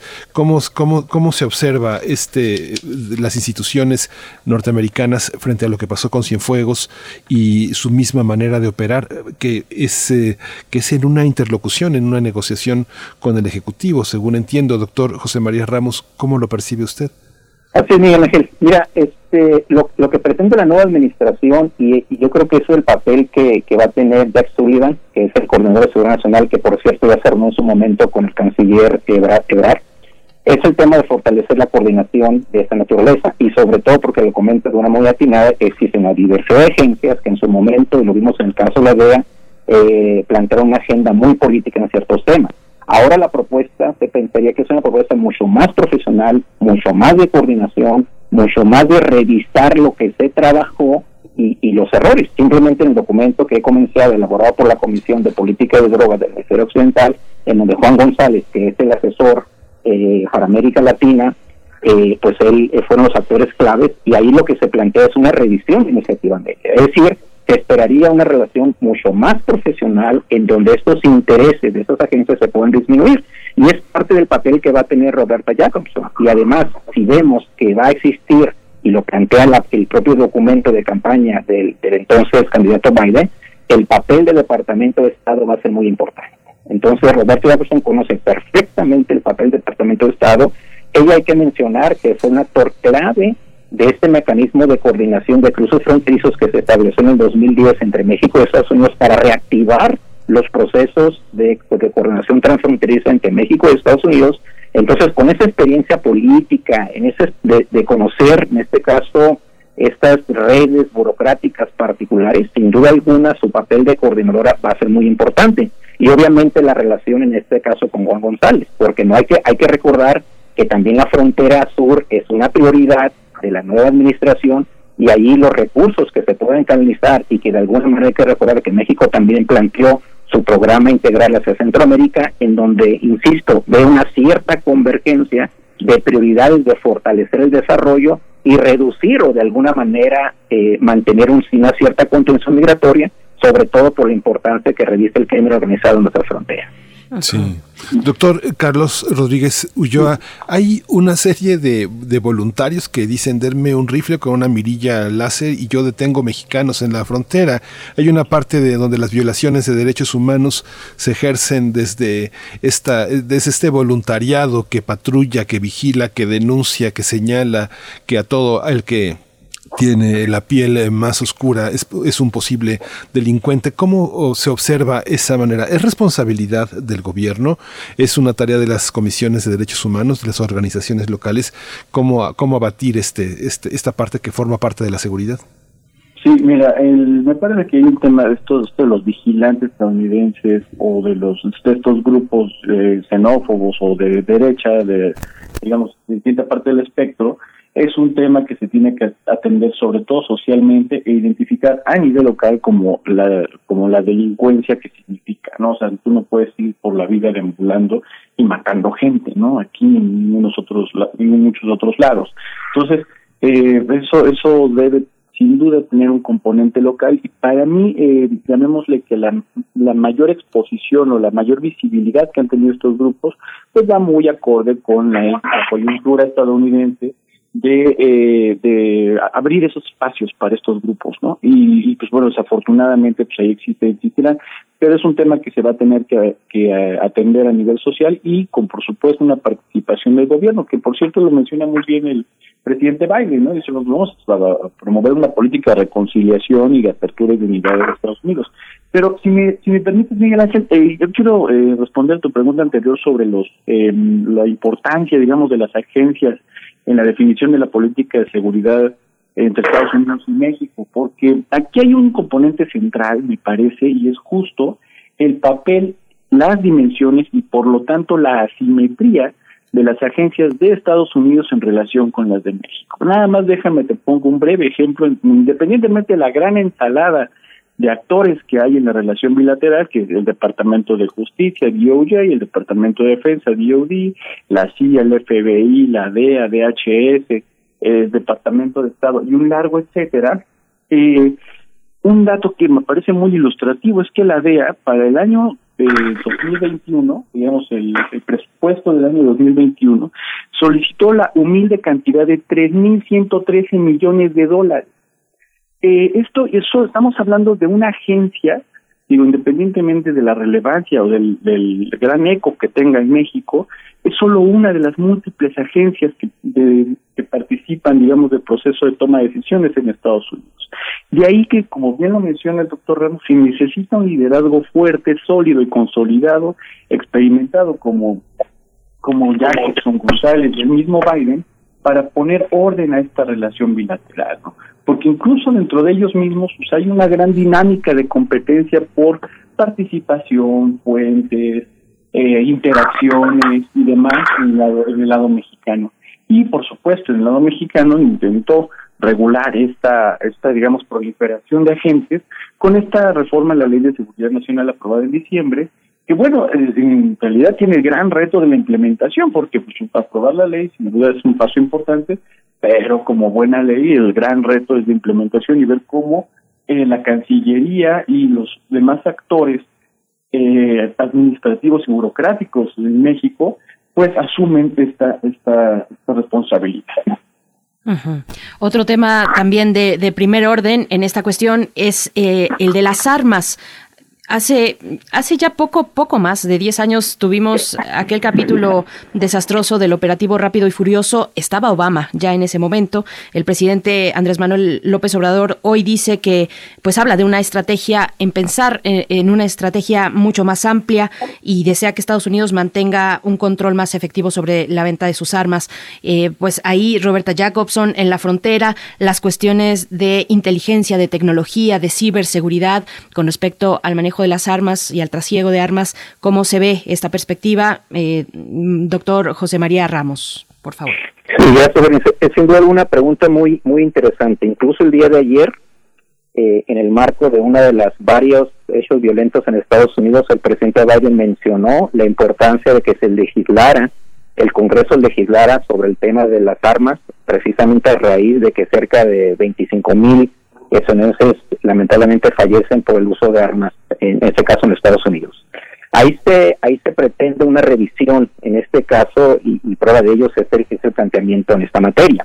Sin embargo, viene un tema muy importante, dos temas importantes. El primero de ellos hay que recordar que la Asociación Nacional de Rifle de Armas, que también la ha criticado el presidente Biden, ha financiado tanto a legisladores demócratas como republicanos. Es un actor clave en generar una serie de apoyos económicos a los diferentes actores. En segundo lugar, hay que recordar que hace aproximadamente 10 años, con Obama se pretendió hacer una legislación en la materia. ¿Qué sucedió? Que algunos legisladores demócratas, en el marco de sus de los apoyos a sus comunidades, dijeron que no. ¿Por qué dijeron que no? Porque hay que recordar que la enmienda segunda dice en Estados, en Estados Unidos dicta que pues el estadounidense tiene derecho a el arma. Entonces, en comunidades marginadas del centro, sobre todo el centro y eh, sur del país, bueno, el uso de las armas es un tema fundamental. Entonces, ahí hay votos eh, importantes de demócratas, por lo cual, bueno, pues ahí va a ser interesante esa parte. Ahora bien, el tema de la frontera, y tú lo comentas de manera muy atinada, o sea, llama la atención que por qué en los últimos, pues históricamente no se han, no se han eh, colocado detectores de metales eh, de cuando se hace el cruce de Estados Unidos hacia México. En ese caso, en esta, en esta frontera de Tijuana-San Diego se acaba de reestructurar cerca de un 60% de frontera. Se lo colocaron una serie de casetas que en algunos casos, sobre todo los fines de semana, aparecen eh, agentes de, del servicio de Bureau de Armas en donde hacen una serie de revisiones aleatorias. Entonces el efecto es mínimo. Por lo tanto, en esta coyuntura, que es un tema que ha, que ha fortalecido o planteado esta nueva administración mexicana, va a ser muy importante si efectivamente se logra esta legislación con esas reservas que yo comento, si efectivamente se puede avanzar un esquema de coordinación que supere las lagunas y las deficiencias de lo que fue rápido y furioso, y sobre todo, insisto, lo que estás comentando es se va a colocar tecnología de detección de metales en los principales cruces fronterizos. Yo creo que eso es hay una serie de oportunidades importantes. Mm, Carlos Rodríguez, ¿qué decir de esto? Bueno, también el arbitraje en el uso de la tecnología en las cuestiones de ciberseguridad para no pasarse de la línea, de la, raya, ¿no? Eh, ¿cómo, ¿Cómo ver esto, Carlos Rodríguez? Mira, eh, empezando por el tema de ciberseguridad, me parece que el, el ciberespacio justamente es un tema de capacidades. Es un tema de capacidades y en capacidades las dinámicas, digamos, estadounidenses y los recursos estadounidenses pues son difícilmente igualables con cualquier agencia mexicana, ¿no? Eh, básicamente eh, ellos tienen un, un férreo control de sus redes y de las redes en general y en nuestro caso, pues digamos que adolecemos de una política que integre que armonice los distintos controles. ¿no? Hay iniciativas muy sólidas, específicamente eh, la Secretaría de Defensa tiene un área de ciberseguridad muy sólida, eh, la Gendarmería, digamos, heredó de Policía Federal una área de Policía Cibernética también muy sólida, pero los retos son muchos, ¿no? Los retos son muchos del lado mexicano para poder, digamos, participar en una serie de, de, eh, de a movimientos de, ciberespacio, evidentemente temas de seguridad. Y sobre el tema de las armas, pues eso es en una especie de nuevo gobierno, porque eh, desde un enfoque estadounidense o de ciudadano estadounidense, como bien lo mencionaba Ramos, es un tema de derecho, ¿no? Es un tema de, de su derecho portar comprar armas, portar armas, usar armas, y a raíz de justo el triunfo de Biden y ante el, riesgo, digamos, de una legislación que entre comillas ponga controles, porque en realidad los controles que estaban proponiendo era solamente hacer una base de datos, una, una serie de controles, llamémosle menores, ¿no? Mucho más de registro que otra cosa. Pero en fin, ante esa posibilidad, se duplicaron la venta de armas en Estados Unidos, ¿no? Dentro de sus mismos ciudadanos. Entonces esto es decir que hoy los Estados Unidos son una sociedad sumamente armada y así, va a seguir, como bien mencionó Ramos, va, en lo que llega la legislación filtra y sobre todo permea a nivel social, pues mientras vamos a seguir con una dinámica de este culto a las armas en la lógica estadounidense y evidentemente el impacto en las dinámicas delictivas en México, ¿no? Donde se enfrenta con otra ley que va más allá del Estado y es la ley del mercado. O sea, es muy sencillo comprar un arma en Estados Unidos y es sencillo venderla en México, ¿no? Eso nos lleva a que estemos importando de forma irregular una cantidad de armas brutal, brutal. Lo que es no solamente la cantidad, sino la eh, la dimensión y la letalidad de estas armas que pues no son no son solamente cartuchos menores, ¿no? De ahí la importancia de que por lo menos en la agenda se considere el tema del tratamiento de las armas y bueno, básicamente sentarnos y decidir cómo hacemos para minorar o controlar estos espacios, mucho más allá de la última oferta del embajador Landó, que eran unos eh, unos controles ahí este, de tecnología para la frontera, ¿no? Sino, digamos, tratar en serio el tema de las armas, que honestamente se ve, por decirlo menos, muy complicado. Sí. Sí. Pues ya eh, para cerrar esta conversación, un poco cuáles son los eh, desafíos de Biden frente al legislativo. Hay muchas cosas que funcionan como atavismos en, la, en las decisiones norteamericanas. No sé si lo vemos desde Reagan, Gerald Ford, todos estos presidentes que han mantenido una relación con Estados Unidos. Hay muchas cosas que no cambian. ¿Cuáles son las cosas que se pueden enfrentar desde el legislativo y desde el nuestro, eh, desde la ley de seguridad? ¿Hay aspectos que motiven nuevas observaciones por parte de, los legisladores norteamericanos? Doctor eh, José María Ramos. Sí, eh, le doy una lectura al lado de Estados Unidos y le dejo a, Carlos la perspectiva mexicana. Sí. Eh, la parte de Estados Unidos es muy interesante. Hay que recordar que Biden ha propuesto una reforma migratoria, que es fundamental, ya se propuso, que pretende legalizar a cerca de 11 millones de, de, de mexicanos irregulares. Bien, pero ¿cuál es lo interesante de esto? Y fue la experiencia con Obama que para lograr este apoyo requiere el apoyo de cerca de cuando menos 12 senadores republicanos, los cuales no los tienen. Entonces, aquí qué es lo que está haciendo, que fue lo que hizo Obama en su momento, fortalecer la contención migratoria, fortalecer eh, la seguridad de la frontera para evitar el crimen organizado. Entonces, aquí tiene una situación importante. Él ya ha derogado eh, recursos que se iban a canalizar para el muro. ¿Cuál era el planteamiento que planteaba Trump? Voy a fortalecer el muro para contender, la, reducir la migración, el tráfico de drogas, porque es un desastre la frontera. Entonces, en principio, el discurso de, de, Biden sobre frontera eh, no ha cambiado radicalmente. Claro, normalmente esa cuestión es importante, pero en términos políticos, él para lograr ese aval de los senadores republicanos va a tener que fortalecer la frontera Incluso como parte de su orden ejecutiva eh, mencionó el tema de fortalecer el incremento de, personal para la frontera, el uso de tecnología y sobre todo para resguardar la frontera. Entonces, eh, este planteamiento es importante y por esa razón en su momento Obama lamentablemente expulsó a cerca de 3 millones de migrantes en Estados Unidos porque él quería lograr, en este caso, el aval republicano de su reforma migratoria que no la logró. Entonces, este tema que comentas va a ser central. Entonces, el nombramiento, por ejemplo, de Mallorca, de origen cubano, abona a esta nueva perspectiva, una perspectiva de derechos humanos, de humanizar el papel del servicio de migración, pero no se va a dejar de lado este tema que es un tema político, pero es un tema que sin duda alguna es relevante para tratar de disminuir las presiones, sobre todo de los senadores. Y lo vimos con el caso del impeachment. El papel del Congreso, pues mira, sigue siendo bastante secundario, ¿no? sigue siendo un tema de acompañamiento del Ejecutivo, ¿no? Y sobre todo, me parece que esto ha quedado sumamente claro en la, en la presente administración. ¿no? Entonces, lo, que vamos a ver en estos meses, próximos meses o en este último periodo de, sesiones eh, va a ser eh, avanzar lo más posible la agenda del Ejecutivo con miras a la incertidumbre que cualquier elección representa. ¿no? Entonces, tú bien sabes que estamos en un año electoral y por lo tanto, pues bueno, se abren espacios ahí de incertidumbre de no saber, no saber exactamente qué va a pasar. Y es muy interesante identificar y seguir, y estoy seguro que desde el lado estadounidense se va, se le va a dar un seguimiento puntual a la evolución de dicha de dicha elección del, del 2021, ¿no? Porque pues se va a redefinir la segunda mitad de la administración eh, López Obrador y por lo tanto pues toda esta toda esta ola, digamos, toda esta agenda o puntos en la agenda que puedan eh, facilitar o complicar la relación de seguridad y eh, los temas, digamos, hacia la administración en México y, bueno, la interacción con los Estados Unidos. Aunque, por lo pronto, la propuesta es de una llamada unidad nacional, que, bueno, habrá que ver exactamente eso que significa. Pues muy interesante el panorama. Les agradecemos mucho por estas reflexiones, por estas precisiones también. Maestro Carlos Rodríguez Ulloa, especialista en temas de integración regional, seguridad y defensa. Muchas gracias por esta participación. Hombre, muchas gracias a ustedes, Berenice, Miguel Ángel, un saludo a tu auditorio y pues estamos aquí puestos para las próximas. Eso, eh, que sea pronto. Doctor José María Ramos, también muchas gracias, profesor, investigador del Colegio de la Frontera Norte, ambos miembros del colectivo CACEDE. Muchas gracias, eh, doctor José María.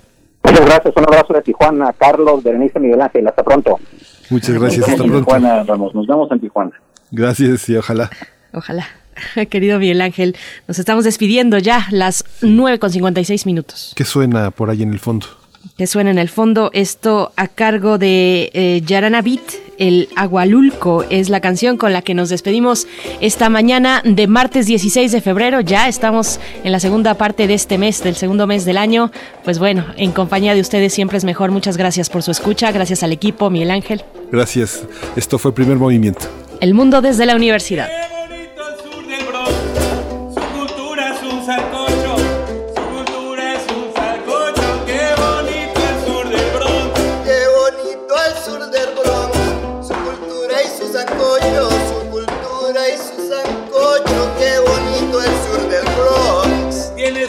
con hip hop y también su son jarocho. Qué bonito el sur del Bronx, su cultura es un salcocho. Tiene salsa con hip hop y también el son jarocho. Qué bonito.